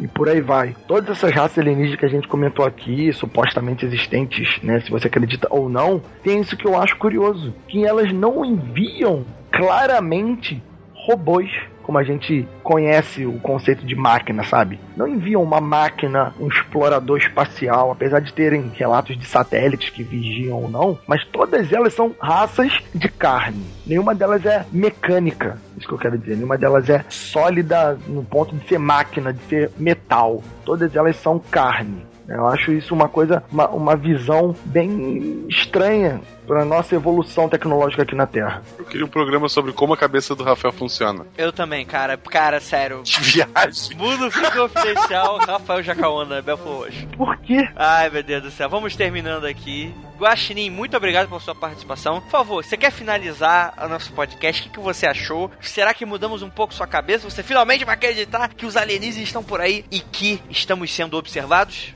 Ou não? Não. Então, assim, pro ouvinte que do Mundo Freak tá chateado, né, chegou nesse ponto do programa, tá muito bravo, vou mandar um e-mail xingando, porque pareceu que o Guaxinim debochou. Se tu achou que pareceu, é porque eu falei. Eu realmente não acredito, e sempre que eu pude eu debochei, porque eu não acredito em nenhuma destas raças. Desculpa. Mas é legal, assim, deixar uma reflexão para quem acredita, sabendo que se realmente existem alienígenas inteligentes, são mais inteligentes que a gente, que eles sempre levam ou ser humano ou vaca, nunca levaram uma árvore, você que tá indo pro vegetariano, pro lado do vega, você está muito à contramão da evolução. Olha, ele evolui. Filho, tá bom, mas se a gente for nesse lance de evolução, né? A gente vai começar a matar um ou outro de novo, né? Afinal de contas, né? Ele sobrevive mais forte. Eles gostam E assim, de bagunçar a natureza. Olha essa. Argumento falho, falacioso. Escutem o SciCast, lá a gente tenta ser um pouco mais pé no chão, às vezes a gente tem uma viagem. Nosso filme idolatrado é Prometheus, que é o filme de alienígenas. E escutem o Mundo Freak e o podcast não elimina o outro, a gente não se odeia. Algumas pessoas se odeiam, mas no, no geral a gente se ama. Olha aí, nos amamos sim, cara. Eu sempre tô indicando aqui o SciCast porque eu acho que, assim, nosso podcast, ele é diversão, ele é entretenimento. A gente brinca com isso. Sim. A gente não tem qualquer compromisso em chegar aqui e falar que tudo isso é comprovado cientificamente. Se a gente falasse isso, a gente seria no mínimo, no mínimo, irresponsável. Porque a gente tem que, hoje, né, a gente tem que sempre andar com pés no chão. Então você, obviamente, tem que escutar descompromissado. Até por isso que a gente às vezes cita bastante o SciCast, porque tem gente que acaba levando muito a sério e brigando, né, à toa. Sendo que não precisa. E principalmente porque Porra, tem que falar. né, Rafael? E principalmente porque a gente precisa ter um pouco desse critério científico nas nossas vidas, porque é importante, né? Eu tenho muitas críticas com o que o pessoal vende hoje com o que é ser o homem científico moderno, principalmente relacionado à crença, né? Eu tenho minha opinião polêmica sobre isso. Um dia a gente pode abordar, a gente pode chamar o Guaxinim de novo pra gente conversar um pouco sobre ciência versus crença, enfim. Mas, cara, é um podcast excelente com uma linguagem extremamente didática e divertida. Eu gosto também do Fronteiras da Ciência, mas, por exemplo, Fronteiras da Ciência, que eu curto pra caramba, ele tem uma linguagem extremamente acadêmica. Então, para você que tá do lado de fora, pode soar um pouquinho chato ou monótono, mas o SciCast ele tem uma linguagem bem bacana. E a gente tá sempre indicando, enfim, são nossos amigos. Se uma vá pra merda você também, não gosta de você também, não gosta de Guaxinim, não, vai todo mundo pro inferno. O, o Silmar falou pra mim, eu falei assim, ó, Silmar, vou lá gravar o Mundo Freak, tá? Ele falou, chuta a bunda do Andrei. Ah, filho. Essa bunda tá reservada pra uma pessoa só. Só pra. Eita, eita! E só pra ficar assim com o assunto é, terminado, que nem eu falei no programa passado, acho que era o que gravou com a gente. Falei, cara, eu não tô aqui pra provar que, que existe, não. Eu tô aqui para dar minha opinião sobre essas coisas. Se você quer provar que eu estou errado, cara, é fácil, tá tranquilo, mas eu não tô aqui pra provar que eu tô certo, não. Só tô dizendo a minha opinião pelas coisas que eu já vi, que eu já pesquisei, né? Que fique bem claro. Que o pessoal é foda, ah, Rafael, Caraca, tu não apresenta provas, tu não entendeu. Eu não quero que você acredite em mim. Você quer acreditar, pesquise sozinho, irmão. Rafael é um agente do caos. discordianista, discordianista. Não, porque tem gente que fala assim, Rafael, você é professor, como que você acredita nessas coisas? Eu, cara, o que eu ensino pros meus alunos não tem nada a ver com o que eu falo no programa, meu Deus do céu, porra. Vou dar aula de Egito, vou falar que não, tá essas pirâmides aí do livro, tudo alienígena, tudo alienígena. Porra, claro que não, né? Caralho, o pessoal também abusa também. cara, bacana, bacana. Mas é isso, galera, a gente já se estendeu demais, acabamos estourando um pouquinho o nosso tempo, mas foi um cast extremamente divertido. Gostaria de agradecer novamente ao Guaxinim, acessem lá o SciCast. Gostaria também de agradecer ao Rafael Jacaúna. E agora vamos para a leitura de e-mails e comentários lá no nosso Mundo Free Confidencial. A gente já volta, o podcast não acabou. Então fiquem aí ainda, depois dos reclames do Plim Plim.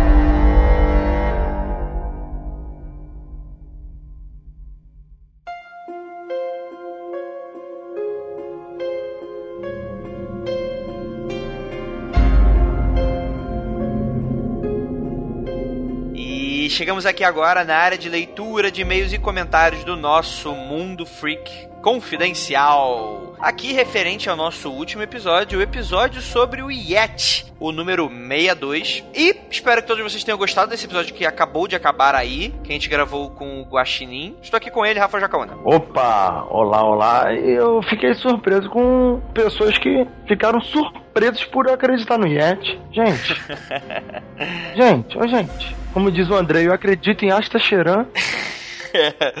então, antes da gente começar com essa leitura, a gente tem os recadinhos básicos. O primeiro são as camisas do Mundo Freak Confidencial. Opa! Do Mundo Freak, na verdade, que são as camisas, as duas estampas que a gente tem aí. A Cthulhu for President, o nosso a mais amado candidato à presidência maligna desse país. E também o nosso I Want to Believe do é aquele, aquela brincadeira que a gente faz com pôster. Também, na verdade, são duas brincadeiras com pôster, né? O primeiro deles é aquela fatídica campanha de marketing do Obama, né? Aquele vermelho, azul, só que com o nosso, obviamente, nosso candidato preferido. E o outro é aquele famoso quadro, pôster lá do Arquivo X, que inclusive tá voltando, olha só. E tá voltando só pra fazer o marketing da camisa. Olha aí como é que o Mundo Freak tá galgando coisas novas. André, eu já acho que o Cutulo no poder, bom, menos dinheiro seria roubado. Só acho. É, cara, não teria nem dinheiro. Essa, essa é a grande verdade, não teria dinheiro, né? Cthulhu nos ensinaria como louvar a ele, como, como sei lá, como fazer tudo na nossa vida. Ele nos ensinaria, reaprenderíamos a viver com ele, né? Com a presença do magnânimo,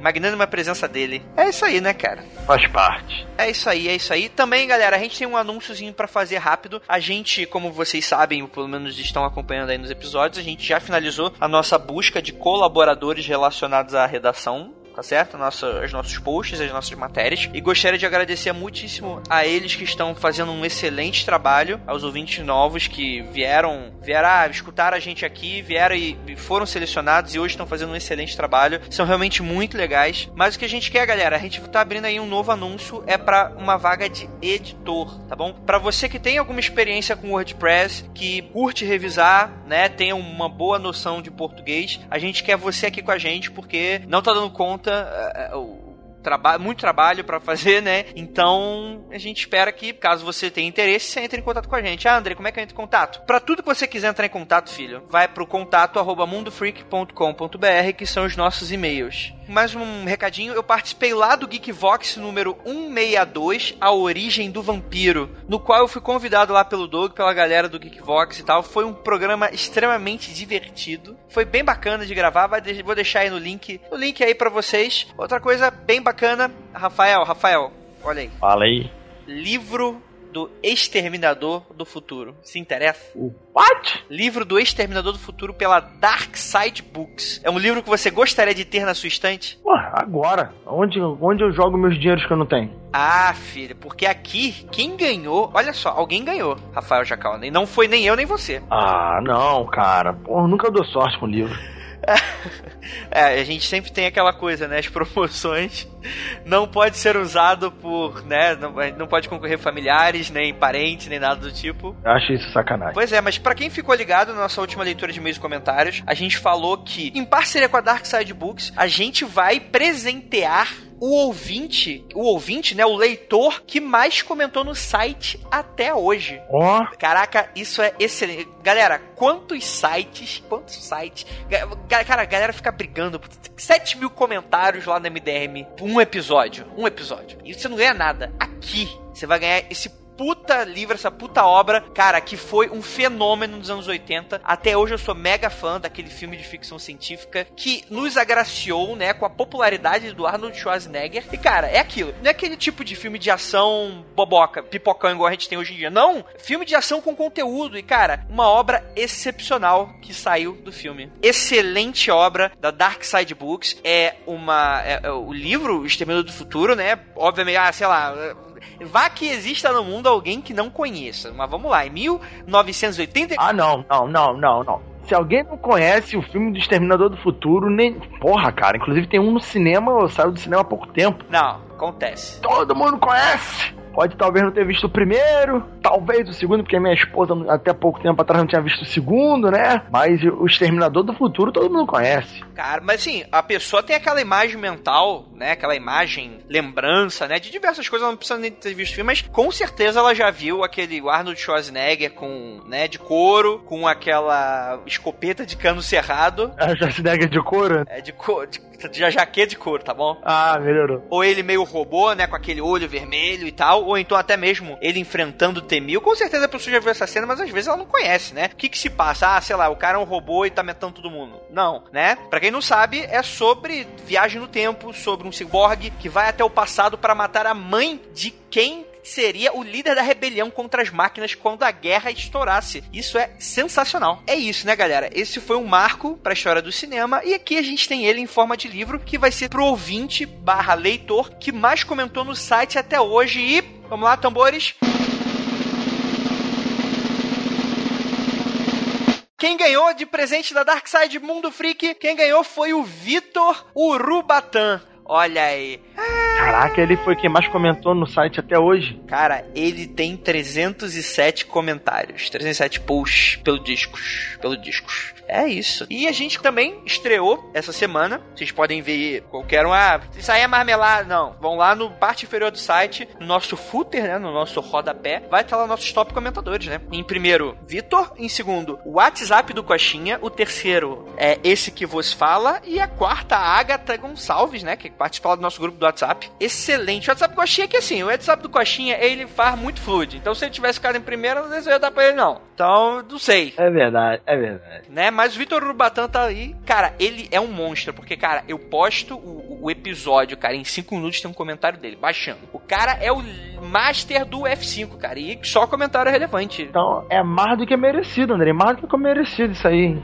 Caraca, é verdade. Pô, quem diria, Vitor, que você ganharia alguma coisa nessa vida por ser o cara que comenta nos sites? Olha aí, olha aí. E é isso, isso eu fico, deixo um convite a todos. É, não tô dizendo que isso, ai meu Deus, você precisa comentar para ganhar coisas. Não, isso aqui não tô institucionalizando nada, gente. O Vitor tá sendo aí presenteado pela gente, pelo Mundo Freak, pela Dark Side Books, porque é, a gente gosta de presentear os nossos ouvintes, né? Ah, comentou de uma vez, ah, porque é legal no WhatsApp, ah, porque, sei lá, porque divulgou, ajudou a divulgar a gente. Por diversas coisas coisa. Então, galera, a gente gosta do engajamento de vocês, a gente sente que o engajamento de vocês é muito forte, a gente quer dar presente para vocês. A gente quer dar essa felicidade para vocês, um pouquinho do que a gente já tem aqui. Então, é isso. Então, Vitor Urubatan, entre em contato com a gente pelo nosso e-mail, tá certo? Manda o teu endereço que a gente vai mandar a cópia do livro para você, beleza? E espero que você curta, porque a gente aqui do Mundo Freak e da Dark Side, a gente fica muito feliz de fazer esse tipo de coisa. É bacana, bacana demais. Muito bom. Muito bom, muito bom, muito bom. É isso aí, é isso aí. Quero saber quando você vai sortear o seu livro, André. Esse teu livro aí tá amarrado, André. Desamarra isso. Ah! calma aí, mas antes de eu começar a falar do meu livro, eu, eu, Guilherme, Guilherme, por favor. Dorime, interimo ad appare dorime, ameno, ameno. Isso aí, obrigado pela música. Galera, está chegando. Está chegando e, cara, é engraçado e coincidentemente, os nossos episódios passados, primeiro foi o Igor, depois foi o Kelly, agora a gente tem o Rafael. O Rafael também leu o livro. eu li e nunca falei pro André que eu achei ele. Até hoje tá puto comigo. Caralho, que filha da. É, é, isso, isso é amigo. Gente, isso aí é Rafael Jacaúna. Ele prefere dar as orações dele pra cheirando do que dar a opinião dele pro amigo, né? Não, então vou falar em primeira mão aqui, Andrei, o que, que eu achei do seu livro. E isso porque eu li a primeira versão. Você deve ter, ter mudado alguma coisa já. Mas eu vou te falar, Andrei. Eu adorei o protagonista. Sério? Ah, adorei. Achei o protagonista carismático. Achei o protagonista um nome excepcional. Tá? é, eu gostei da trama, gostei da aventura. E assim, porra, você tá de parabéns, cara. Tá de parabéns.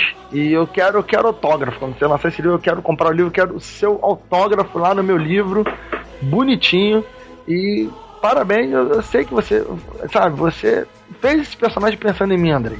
Então, ah. um abraço. Excelente, excelente. E, cara, é um livro pro, pros ouvintes aí ficarem sabendo, é um livro de aventura, um, um, toque bem leve de, de comédia, pelo menos eu achei um toque bem leve, tem alguns que vão achar um pouco mais, mais comédia, outros talvez não achem comédia nenhuma, um drama e combates. Tem luta, tem intriga, tem, tem atrito e não sei nem se o André já tinha falado isso. Ô, ô, calma, já tá fã de, já tá fã demais. Guilherme, ó, bipa, bipa, bipa essa última parte aí, bipa, bipa, não pode saber, não pode saber ainda, não pode saber ainda, mas em breve. Em, em breve, Rafael, em breve. Ah, não. Mas enfim, enfim, ouvinte, é um negócio que eu falo bastante no programa. e não é Xeran. Imagina, cara, se eu faço livro dessa Xeran. Se na verdade tudo que eu fale mal, na verdade é uma campanha de marketing pra um livro esotérico. Olha aí. Não é, não é, gente. Relaxa, relaxa. Mas é, o, é a segunda coisa que ele mais fala, Rafael. então é isso, galera. Vamos para a leitura de meus comentários, que já tá ficando grande mais essa área de recados. Vamos lá.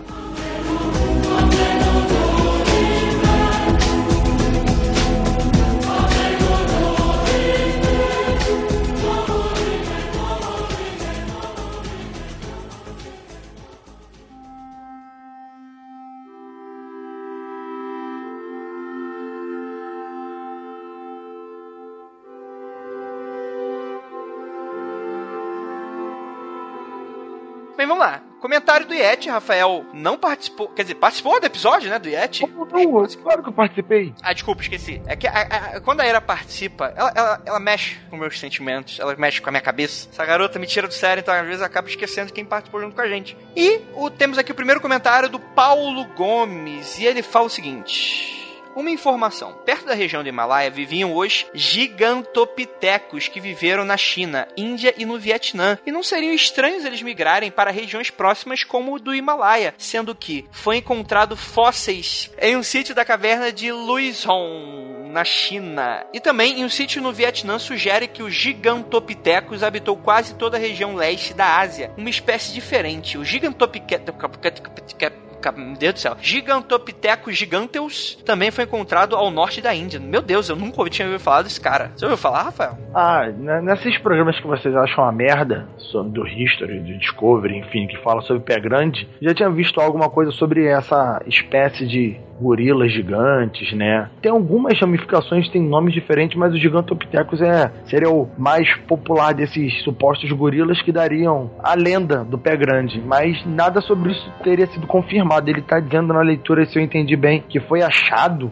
Tá falando do, do fóssil ou de um bicho de verdade? Eu não entendi direito. Ele fala fóssil, depois fala. Não, fóssil, é fóssil. Só fóssil, então. É muito debatido sobre isso. Se não seriam um gigantopithecus que sobreviveu, uma ramificação de, uma, de alguma família. Mas eu acho que se, se o problema do pé grande fosse só um gigantopithecus, assim como os gorilas do, do Congo, que são difíceis de achar, seria achado, sabe? E acho que não é o caso do gigantopithecus. Tem alguma coisa a mais no mistério do pé grande que é além de um animal comum, um animal puro e simples. É mágico é místico. Olha aí. É alien. Caraca, quase, quase que dá uma música do El Chan. Isso, é, isso aí. É mágico, é místico. É isso aí. Vamos lá. ah, e aí da sua própria teoria, e é isso. Brigadão, Paulo Gomes. Grande abraço para você. Rafael, pode ler o próximo comentário? Ágil Lanterna Verde. Ele comenta aqui, então, puxão de orelha na ira. Ó, oh, oh, olha o que você tá fazendo, Asla. Que é isso pra tua vida não, cara. Cara, olha, eu não me atreveria. Ira, é só o comentário dele, tá? Não tem nada a ver com isso. Cadê os novos episódios do Transmissão Yamato? Hahaha, brincadeira. Nem sei as quantas anda Cruzador Fantasma. Ah, tá cobrando o programa que ele participava, né? Sim, sim. Ele continuou. Mas bem como sempre escutando o Mundo Freak, em alta madrugada, dessa vez venho compartilhar uma experiência. Tinha em casa esses livros que a Ira citou no episódio. Família Cristã. o nome do livro é Família Cristã. Deve ser. Lembro de, de minha mãe falando, de minha mãe falar que no céu era assim. Todo mundo era amigo, humanos, animais, uma verdadeira Narnia em tempos de paz. E me lembro de perguntar a ela, por que a gente não morre logo para ir para lá? É tão bonito. Olha, ele posta até uma foto aqui de, desse céu, do que o livro diz, né? Todo mundo na paz. Engraçado, tá todo mundo de roupa, né? Interessante. Sim. é, cara, tem um excelente stand-up que tem na Netflix do Patrick Maia no, no Netflix, cara. Que uma piada dele é essa, tipo. Só que ele não fala da família cristã do, dos evangélicos, né? Fala do. Fala daquele filme, o Nosso Lar, né? Que o cara fala, porra, o cara morre, é um espírito e usa óculos, né, cara? O cara tem. É, o cara é um fantasma com miopia, que precisa de óculos, né? Então é, é, é bacana esse tipo de. de... Cara, eu, eu, até, acho que eu até comentei isso num programa um pouco antigo, né? Que tinha uma, uma ramificação da religião cristã, isso no início da católica, ou até antes da, da igreja católica, que eram justamente cristãos suicidas. Eles pregavam que você se matasse para conhecer Deus. Eu não estudei muito sobre eles, mas é, é um pessoal lá né, pro século IV, século V, se eu não me engano. E eles pregavam essa ideia de que morrendo conhece Deus, então se mata e conhece Deus. Foi dessa época aí que mais ou menos que começaram a proibir o suicídio, né, como pecado que te direciona direto pro inferno. Tem um pouco dessa questão desses caras se suicidarem para conhecer Deus. O Aslan continua aqui. Ah, Andrei, pode manter grande a leitura dos comentários no episódio, pois elas desenvolvem bem o tema do episódio anterior, que nem o pessoal do SciCast que reclamam de episódios longos, gerando movimento Amigos do Pause, onde o incomodado pode pausar o episódio quando se sentir cansado. O Mundo Freak pode lançar o Amigo do Stop. Quem não tem paciência pode parar assim que terminar a discussão do tema da semana. E quem gosta de acompanhar a discussão dos comentários pode acompanhar sem nenhuma pressão. Apesar de que quem não escuta a leitura dos comentários perde uma parte importante da discussão do tema anterior. Demais, valeu galera e não olhem para trás. Olha aí. Cara, a Lanterna Verde fez um belo comentário, eu também acho isso, cara. Ah, às vezes, assim, Aslan, Aslan, as. Qual é o nome dele? As Lanterna Verde. É meio complicado, é um pouco Narnia, um pouco, é um pouco alienígena, enfim. É aquilo, é, às vezes a gente até limita o tamanho do, da leitura de e-mails, não só porque o programa ia ficar muito grande, mas porque a própria edição dá mais trabalho, né? Quanto mais a gente se fala aqui, mais trabalho o Guilherme tem. O Guilherme ou o André, quando ele edita os comentários, dá trabalho para ele, né? Mais tempo. E também para ter aquele cuidado, né? Leitura de e-mail não pode ficar maior do que o programa, senão fica feio, fica estranho. Fica rude? Não pode. Errou feio, errou feio, errou rude. Cara, eu escutei um podcast esses dias aí que, então, quando acabou o programa, eu olhei no, no, no tempo e, tipo, não, não é possível. Sei lá, dois terços, dois quartos, metade do programa praticamente era de, era de recados e leitura de e-mail, feedback. Eu falei, não, isso não pode, cara. Não pode. É complicado, não, mas assim, é, é, engraçado isso que o Rafa tá falando, porque isso me incomoda muito mais quando a leitura. Agora, vou começar a polêmica do caralho. Ai meu Deus, o André tá falando mal de vetada da Share, não é isso, galera. Eu já tô colocando panos quentes antes de falar, mas enfim. É, é daquela coisa de você colocar a leitura de e-mails na frente, né, cara? Tem uma galera que leva 30 minutos para fazer leitura de feedback e recado. Cara, tu baixa um podcast e só começa a escutar ele em 30 minutos de programa rodado, né, cara? Isso eu acho muito, sei lá, estranho. Mas assim, nossa definição criativa aqui decidiu que, e definição criativa você entenda eu que mando essa porra, decidiu que é melhor no finalzinho ali, porque caso a pessoa não queira escutar o feedback, né, ela não atrapalha o programa dela e ela também pode, tipo, ah, vai até os recados e depois para, quiser apaga, não tem problema nenhum, não é obrigado ali. Na verdade, você não é obrigado a fazer nada nessa tua vida. Quem sou eu para falar o que você deve fazer nessa, além de comprar meu livro? Mas enfim, realmente o pessoal deu bastante feedback, alguns foram contra, outros foram a favor. O interessante foram que alguns foram a favor de criar um programa próprio. Vou deixar a referência mais uma vez do Anticast, que faz isso, né? Não é novo, antigo, falecido PirataCast fazia isso, Papo de Gordo faz isso. O nosso querido também, o, o Mitocôndria também faz isso no programa dele. É verdade, o, é, o Papo Lendário hoje tá fazendo isso também. Eu participei do último lá, então eu vou deixar o link também. Eu acabei esquecendo de colocar nos recados, vou deixar o link para vocês aí da leitura de, de comentário que eu fiz lá no, no Papo Lendário. A gente falou um pouquinho de Cthulhu e tal. Foi bem, bem, bem, bem leve, bem bacana. E cara, assim, eu acho legal, só que é aquilo. Ah, Andrei, o que, que isso vai acarretar? Isso vai acarretar que vai ter mais um programa na semana e aí fode com a produção, né? Então, ah, lançou o programa na quinta barra sexta do Mundo Free Confidencial e na terça lança um e vai ficar nessa parada. Não, não rola, galera. O Anticast, ao menos, tem lá o Patreon deles e tal. Eles recebem uma boa quantidade e tal. Aí dá para eles focarem mais nesse tipo de coisa, mas galera, por enquanto não dá. O Guilherme vai infartar, principalmente se ele descobrir que a gente tá discutindo essa possibilidade aqui. Não se preocupa, Guilherme, tá, você tá tranquilo. Ah, mas então, por exemplo, eu também pensei, ah, de, no mês vai ter três, quatro semanas, né? Óbvio. Vai ter três programas padrão e um vai ser o leitura de e-mails e comentários. e aí eu também não gosto dessa questão, por quê? Porque tá tirando um programa no mês, né? Eu quero que toda semana você tenha o seu programinha para baixar. Então, galera, fica complicado. Talvez, se. Apesar que eu acho que não funciona muito bem, porque realmente a leitura de comentários para quem escutou o programa passado é interessante na semana subsequente. Mas talvez fazer um programa por mês de leitura dos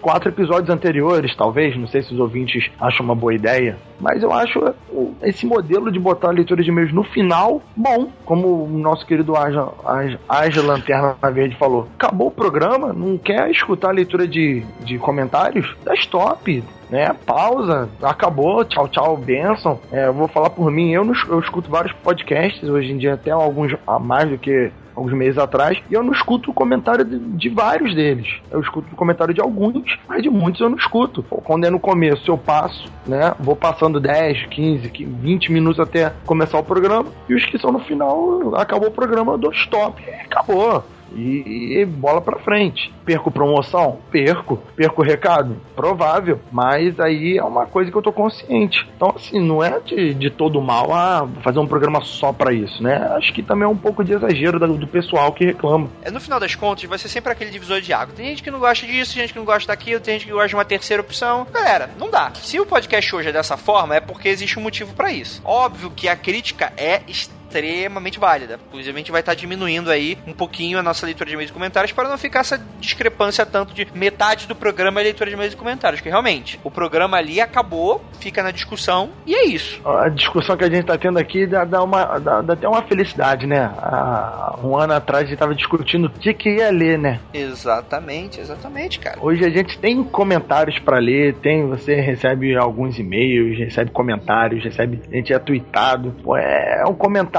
que, que é interessante, que é, que é um, uma, uma coisa bem legal pra gente, né? Que mostra que o programa tá fazendo algum, algum sucesso, que os ouvintes gostam de ouvir. Então, você tem alguma crítica, tem alguma sugestão, fale, mas nem sempre a gente vai seguir essa ideia, porque o programa, né, tem um corpo que a galera já pensou, isso já foi pensado, já foi elaborado. Mas nada é impossível de ser modificado. Nada é possível. Conforme for, a gente adiciona, altera, ajusta. Claro, inclusive, quanto mais força os ouvintes tiverem, né? Ah, mais gente repetir, mais gente mandar e-mail. E é claro, eu vou estar sempre levantando essas polêmicas para todo mundo ver que alguém pode estar dando voz ao que ela não fez. Então é pra galera aproveitar essa oportunidade e comentar em massa o que, que ela acha, pra a gente ter uma noção aqui do que, que tá agradando e o que, que não tá agradando. É verdade. Né? Isso é muito importante. E quantos podcasts fazem isso, né? Quantos programas você escuta que fazem isso, né? Programas de rádio, programas de TV, escutam o ouvinte. É como o próprio Rafael falou, galera, as pessoas confundem muito. Primeiro, você falar que o podcast tá ruim e não escutou nem a metade não é uma crítica. Segundo, você fez uma crítica construtiva, beleza. Todo mundo considerou construtiva, bacana. Quer dizer que ela vai ser acatada? Não necessariamente. Por quê? Entra aí pode ocorrer aí uma, uma divergência de opinião. O, o, programa pode estar daquela forma por um motivo. Como a gente falou, se a gente definiu dessa forma é porque existe um motivo. E uma linha criativa nossa. Porque a partir do momento que a gente começa a abrir para outras pessoas, vamos dizer assim, é, isso fica muito grosseiro da minha parte, mas não é isso que eu quero falar, mas por falta de termo melhor. Mas as pessoas metendo o bedelho, colocando aspas voadoras, não fica o nosso programa, vai ficar o programa de todo mundo, ou seja, aquele que samba do crioulo doido. E no final de contas a gente sabe que não dá para agradar todo mundo, galera. Então é isso. Pessoal, não gostou do tema? Não precisa escutar. Fim. Não curtiu isso, não curtiu aquilo? Manda e-mail. Não tem problema. A questão é que as pessoas entenderem isso e terem a porra do bom senso, né? Aquela coisa, ah, podcast é uma merda.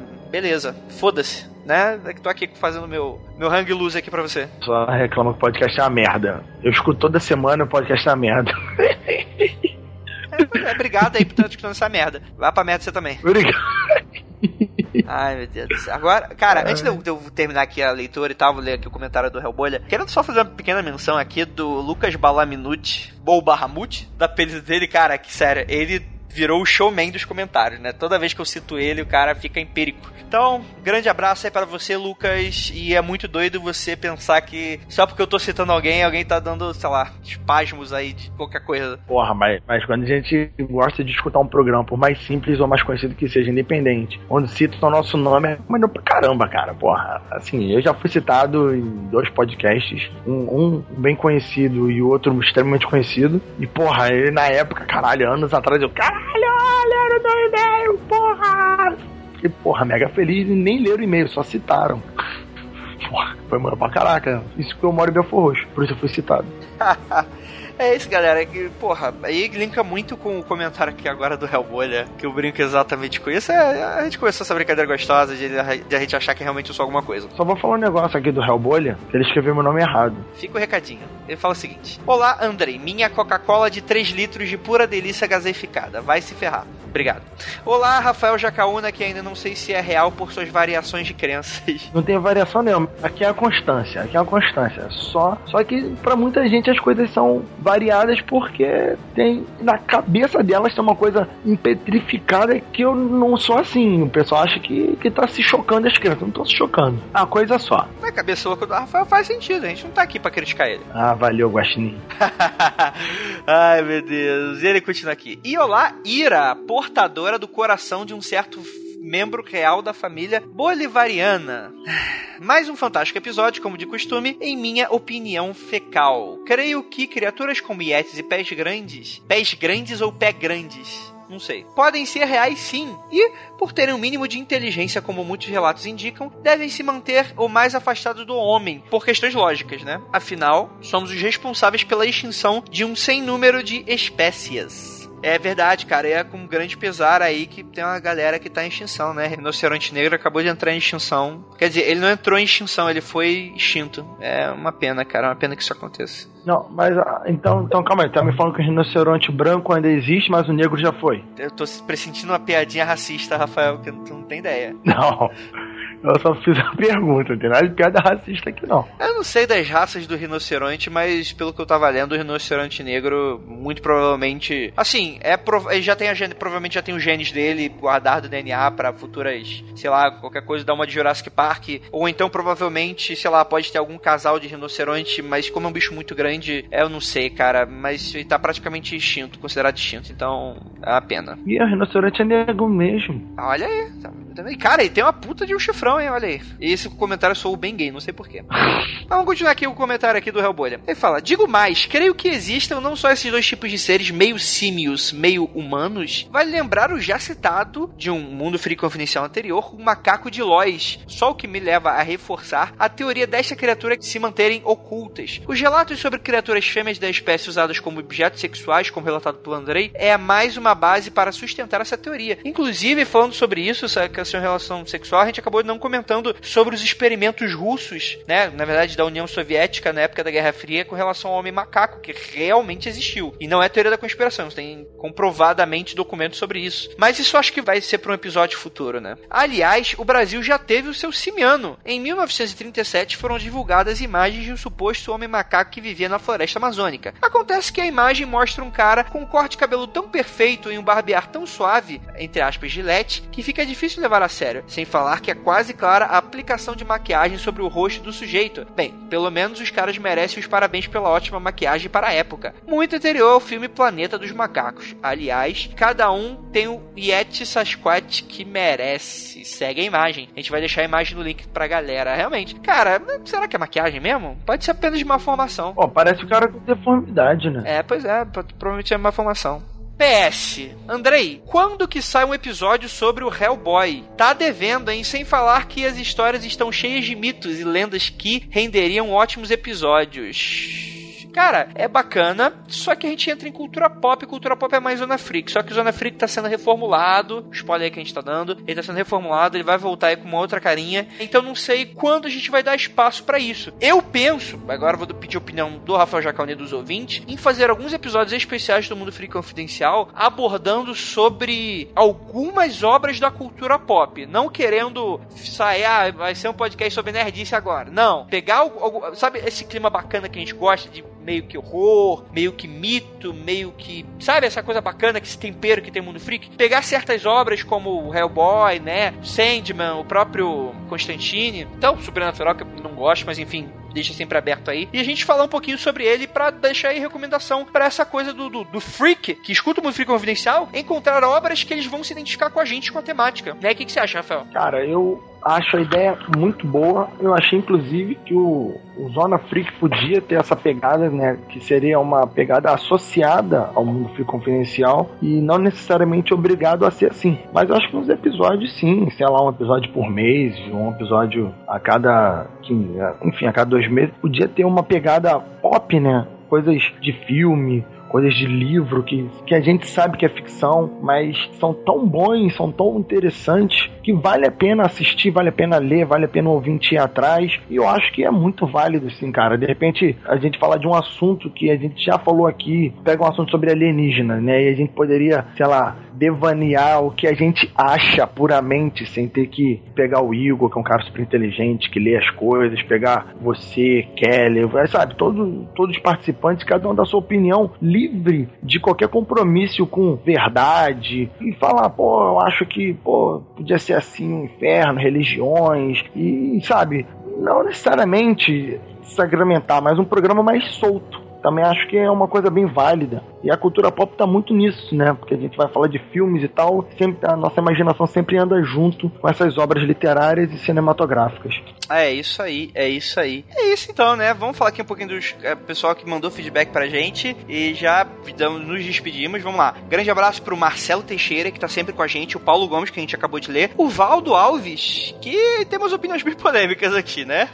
Segundo ele, a explicação mais óbvia para o Yeti, todas as criaturas sobrenaturais são a quarta dimensão. Tudo bem? Ah, é muito bom bom, é muito bom. tá bom. Jonathan, acabou, acabou. Jonathan Henrique Ponciano, Lucas de Souza Fecchio, Fecchio, não sei. Pietro P. Anastotopoulos, Anei Nostopo. Caralho?